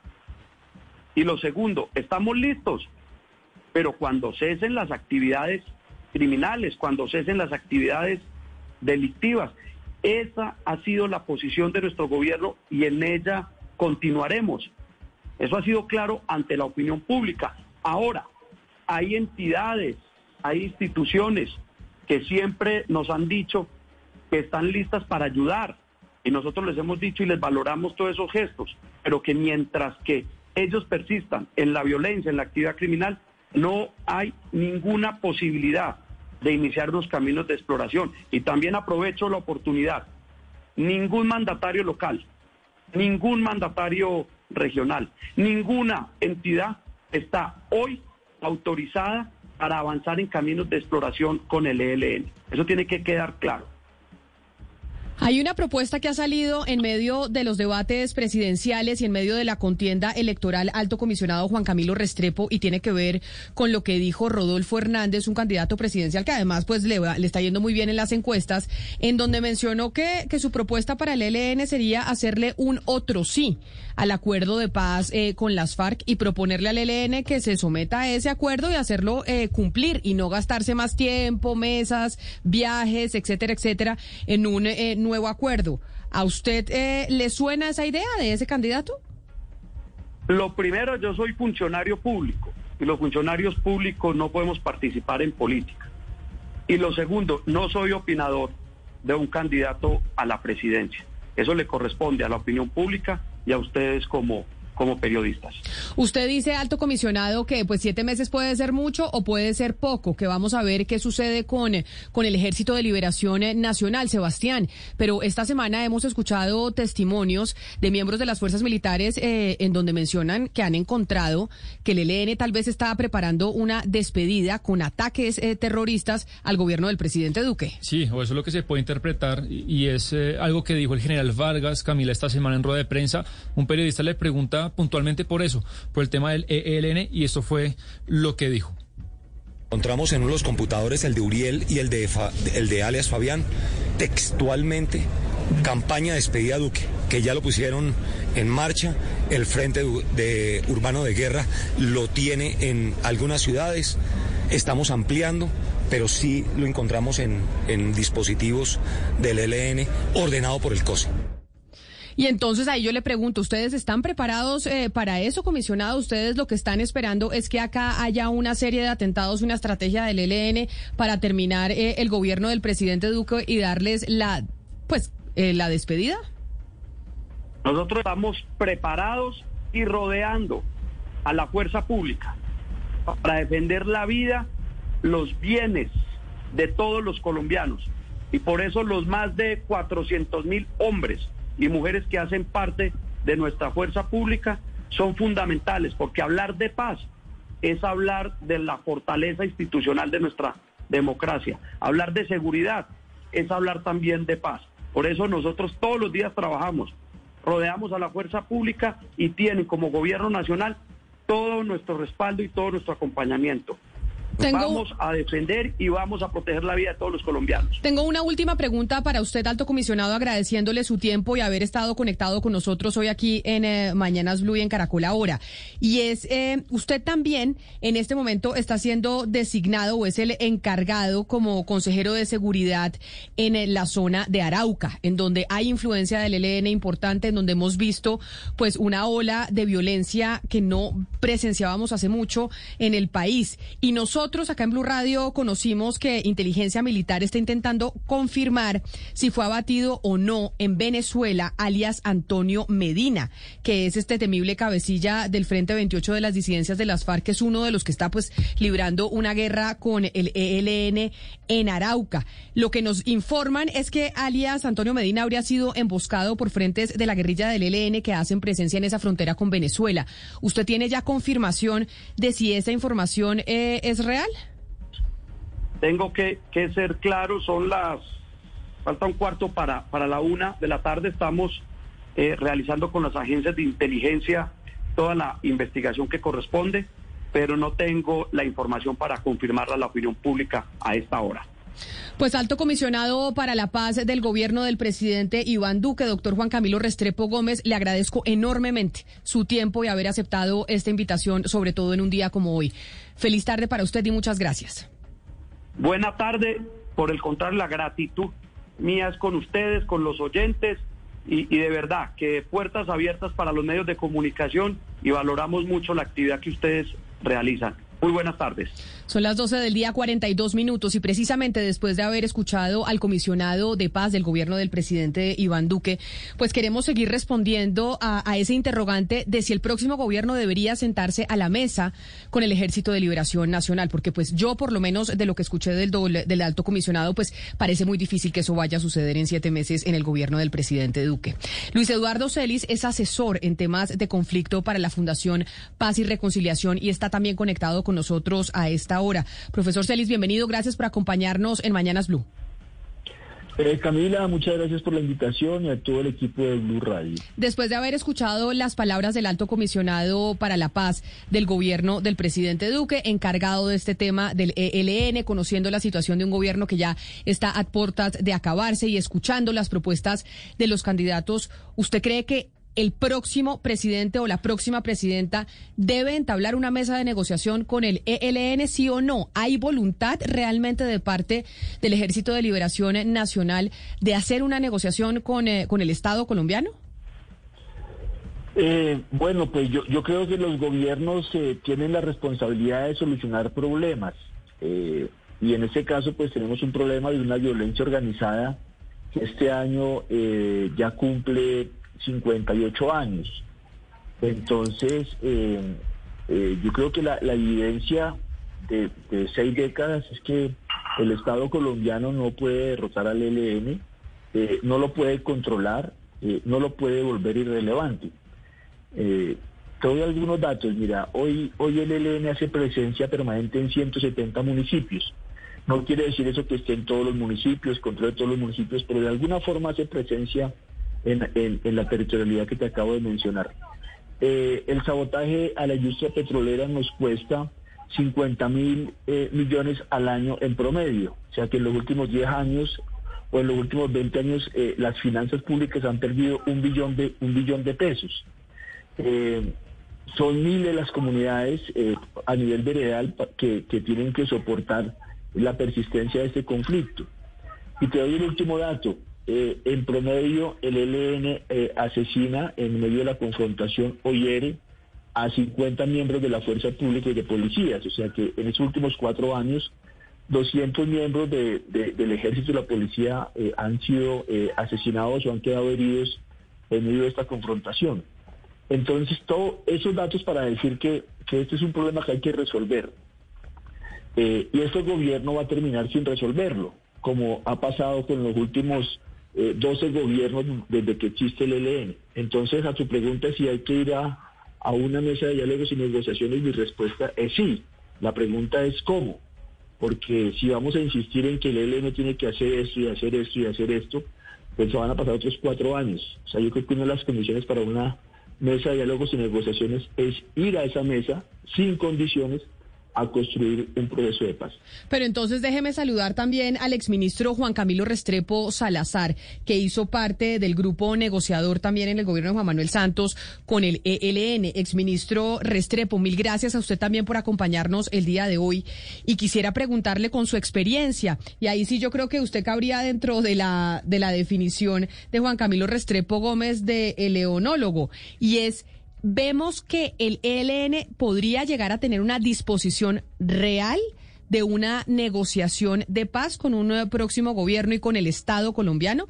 Porque nos dice el profesor Celis que sí, que deberíamos sentarnos a la mesa y hay que mirar cuáles son las condiciones. Pero ¿usted cree que realmente esa guerrilla tiene la intención eh, de negociar? Bienvenido y gracias por acompañarnos. Eh, buenas tardes. Yo quisiera comenzar recordando lo que decía el ex primer ministro de Israel, Yitzhak Rabin. Rabin decía, a los grupos terroristas, y el ELN no es, hay que tratarlos de la siguiente manera. Hacerles la guerra como si no se estuviera conversando con ellos y conversar con ellos como si no se les estuviera haciendo la guerra el pretender que una auscultación de la paz o de las posibilidades de paz con el ELN se haga por los micrófonos es una fantasía. Cuando se sentó a la mesa en el gobierno pasado el ELN, detrás de eso había dos años de discreta y cuidadosa filigrana diplomática para llegar a, unos, a una agenda en torno a la cual pudiera haber una auscultación de paz. Al ELN hay que combatirlo, como decía eh, el ex primer ministro de Israel, con todas las fuerzas, y tanto más ahora que está haciendo una embestida. Todas las fuerzas militares tienen que estar concentradas, lo mismo que las de inteligencia, en combatirlo. Pero eso no quiere decir que mientras tanto o en el entretanto usted no puede ocultar como gobierno las posibilidades de entablar un diálogo de paz. Tiene que aplicarse ese aforismo de Isaac Rabin. De lo contrario, pretender que sin mediar una negociación, como lo decía Celis hace un momento, el ELN vaya a deponer las armas, vaya a dejar de delinquir, vaya a dejar de cometer los estropicios que están sometiendo, pues simplemente eso es una manera de decir, no me interesa si el futuro ninguna posibilidad de paz, porque el primero que no va a aceptar eso es el ELN. Entonces, en síntesis, para concretar mi, mi opinión, el próximo gobierno terminará reabriendo el diálogo con el ELN, de la misma manera como va a terminar restableciendo relaciones diplomáticas con Venezuela. Pero mientras tanto, mientras esos diálogos de paz avanzan, hay que seguir dándole duro con todos los fierros al ELN. Eh, y veo con mucha preocupación que, según informan todos los eh, medios eh, documentados sobre el tema, el ELN está creciendo, el ELN ahora tiene un, un frente de guerra urbano tremendo, eh, una capacidad de hacer daño increíble. Quien no lo crea, le basta ir a la brigada de Milgar y visitar el museo, que allí existe, excelente museo por lo demás, de cuál ha sido la historia de los artefactos explosivos en Colombia. Y verá que quien siempre ha llegado, ha llevado el liderazgo en estos mortíferos instrumentos ha sido el ELN. Las FARC en su momento seguían con unos toscos bazucos lo que el, el ELN iba inventando. De manera que hay que combatirlo con todas las fuerzas, darle golpes, lo cual no se contraría con la posibilidad de que de una manera discreta se ausculten las posibilidades de establecer un diálogo de paz con ellos. Y mientras ese paz no concluya, la guerra y el, el combate con el ELN tiene que seguir. Uno le da la impresión cuando oye las noticias, pues mm, mañanas tan horribles como la mañana de hoy, con esta cantidad de, de atentados, 10 atentados en cinco departamentos distintos, que desde lo territorial se podría establecer un primer contacto o podría haber un primer acercamiento efectivo. El alcalde de Caucasia, por ejemplo, ya pidió ese permiso y como bien nos acaba de decir el comisionado Juan Camilo Restrepo, no es posible que alcaldes y gobernadores adelanten diálogos. Yo le quiero preguntar al señor Celis, usted cómo ve esa prohibición de no adelantar diálogos desde la región, diálogos desde pequeños nichos, si le parece que esa es una decisión que es acertada o si piensa que todo debe ser centralizado y no eh, llevarse los territorios. Bueno, Ana Cristina, un cordial saludo. Eh, pues el gobierno nacional tiene su autonomía de definir su política y está en su mandato eh, los temas de negociaciones con grupos irregulares. Eh, lo que me parece es que el gobierno ah, eh, no resuelve nada. O sea, el gobierno no controla los grupos, eh, no, desarrolla efectivamente una política de paz. digámoslo, en todos los o sea, vamos a terminar con todos los indicadores de, seguridad y convivencia más deteriorados en este año de lo que se inició. O sea, ha aumentado el homicidio, los grupos son más grandes, con más presencia territorial. O sea, esa ilusión de paz que tuvimos en 2016, pues ha ido desvaneciendo en un nuevo ciclo de, confrontación violenta. Entonces, eh, lo que hay que insistir es que se requiere un gobierno que resuelva los temas, que resuelva el desafío de construcción de paz. Y eso, volviendo al tema del ELN, eh, eh, parte de reconocer que hay una agenda construida, o sea, la agenda con la cual el, el ministro Juan Camilo Restrepo lideró esa negociación es una agenda importante. Yo creo que hay que restablecer la relación diplomática con Venezuela para, para, para pensar en nuestros temas compartidos. Hay que, eh, hay que reconocer el protocolo de ruptura que, este gobierno ha desconocido eh, con, un gobierno y un pueblo que nos ha ayudado tanto como es Cuba. hay que, hacer, hay que hacer cosas muy diferentes a las que ha hecho este gobierno para poder avanzar. Doctor Juan Camilo Restrepo, yo quisiera preguntarle a usted, que con su experiencia, eh, habiendo que fue parte del grupo negociador con el ELN por un tema de pronto de falta de inteligencia, para cualquier negociador probablemente lo más importante es llegar preparado con mucha información a la mesa de negociación. Pero desde el punto de vista de los periodistas y tal vez de la ciudadanía, vemos que de pronto el gobierno se eh, enfrenta ahí a una desventaja. ¿Por qué? Porque mientras que, por ejemplo, con las FARC veíamos que teníamos muy claro quiénes eran los cabecillas, dónde estaban, etcétera, etcétera. Con el ELN no nos queda tan claro.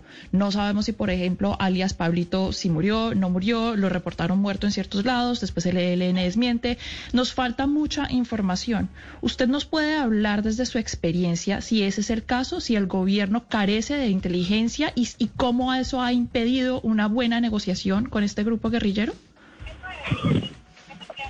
Mire, hace algunas décadas, más 20 o 30 años, el gobierno de entonces le dio al ELN el único golpe contundente que se le ha dado. ¿Que fue cuál? Fue cuando en Anoría, Antioquia, neutralizaron, como se dice ahora, no es otra cosa que matar 80-90% de la gente que tenía el ELN en ese momento. Un episodio como ese de Anorí no se podría dar ahora.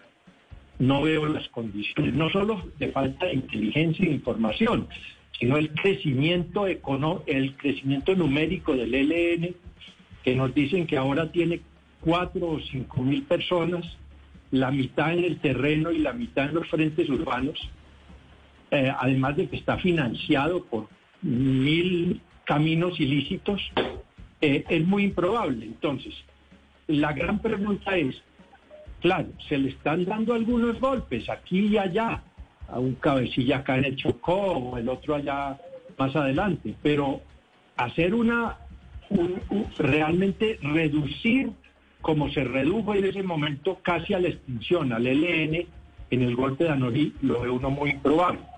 Entonces, o bien vamos a seguir décadas y el L va a seguir reduciendo su actuación y perdiendo la visión de la historia y del momento de entrar en un proceso de paz, o bien se le sigue combatiendo con todos los fierros, como dice, dije, y en el entretanto se ausculta la posibilidad de avanzar en un proceso de paz. Nuestra experiencia en, los diálogos que hubo en el Ecuador, que fueron muy interesantes, del 2017 al 2018, muestra que con paciencia y al mismo tiempo que estábamos hablando de paz en el Ecuador, se le estaba combatiendo al ELN en toda la geografía nacional por las fuerzas militares, pero allá en el Ecuador logramos que el ELN firmara algo que nunca en 50 años había firmado con el Estado colombiano, que fue un cese, aunque transitorio y efímero en el tiempo, de 101 días, tiene la, virtud de ser el único compromiso que ha, adquirido el ELN y que muestra que sí se puede avanzar hacia una desmovilización y a un acuerdo político. Eh, eh, los verificadores de ese acuerdo, que fueron las Naciones Unidas y la Iglesia Católica, dieron el testimonio de que se había cumplido, bien cumplido los compromisos que entonces se adquirieron. Lo cito como experiencia de que eh, si hay paciencia y si hay discreción, porque esto no se puede hacer pues a los ocho vientos, eh, sí se puede intentar al menos avanzar con el ELN y al mismo tiempo seguirlo combatiendo. Pero ahí esa, eso que usted acaba de decir me lleva y además ya se nos acaba el tiempo hacerle la misma pregunta a los dos y les pido una respuesta muy corta. Y es, estamos a puertas de una elección presidencial. Todos los candidatos están eh, dando sus propuestas sobre este tema en, en particular, que es de la mayor importancia. Ya en el gobierno de Duque no se negoció absolutamente nada. A usted, profesor Celis, ¿cuál le parece el candidato que tiene la mejor propuesta en este punto de negociación con el ELN? Eh, María Camila, yo creo que ese es un, es un tema que ojalá los candidatos lo sigan pensando, pero el candidato que diga que el ELN tiene que dejar de secuestrar y poner minas y tal, entró por mal camino y no va a solucionar el problema. Los candidatos que digan que están dispuestos a buscar una negociación seria, concreta, con participación de la sociedad, eh, van a poder avanzar. Entonces yo creo que eh, los candidatos, y bueno, y otra consideración es los candidatos que quieran resolver esto, porque yo creo que también aquí hay un espectro político que le, que le, que le conviene este desorden, esta violencia y esta, esta dinámica, que, que no quiere avanzar en la construcción de paz. Pues Les agradezco yo mucho el tiempo y, un gusto estar con ustedes. A usted muchas gracias, Luis Eduardo Celis, quien es asesor en temas de conflicto para la Fundación Paz y Reconciliación. Y esa misma pregunta para, para usted, doctor Restrepo, antes de irnos. ¿Quién cree usted que es el, candidato que plantea la, mejor estrategia para poder enfrentar este problema que tiene el país, que es la situación con el ELN?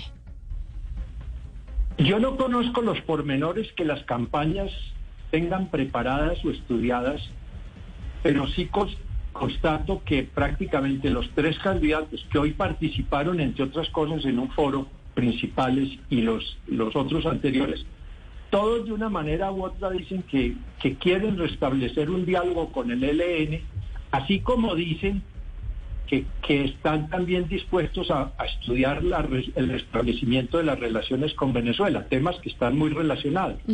Porque es que en lo de Venezuela, por ejemplo, está partiendo en este momento de una visión equivocada de las cosas.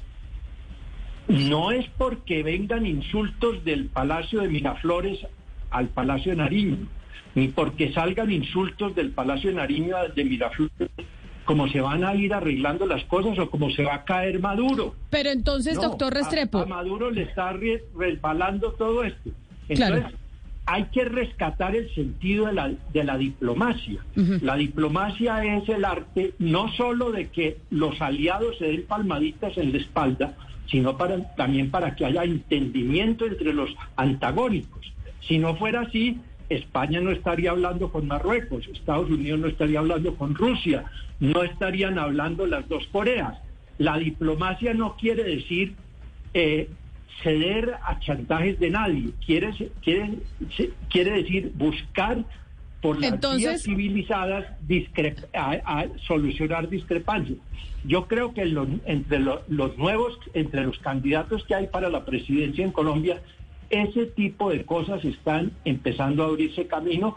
Este gobierno ya se fue así. Entonces este me quedo me quedo interpretando su respuesta, doctor Restrepo, y es porque me tengo que ir. Y es que el candidato que quiera reanudar las relaciones con Venezuela precisamente entendiendo lo que usted nos acaba de decir. Como, pues obviamente el doctor Luis Eduardo Celis no lo dijo eh, quién sería el mejor candidato, pero sí nos dijo quién no el que hable de que se tiene que negociar con eh, cese de hostilidades. Yo también le quiero dar eh, las gracias a usted, exministro, por habernos atendido hoy aquí en Mañanas Blue. Como siempre, fue un placer haber hablado con usted. Y antes de irnos, les dejo los resultados de lo que dicen los oyentes, lo que dice un sondeo que hicimos a través de Twitter. ¿Debe el próximo gobierno sentarse a la mesa con el ELN y adelantar un diálogo de paz? De con más de mil votos, el 79.3% dice que sí y el 20% ciento dice que no.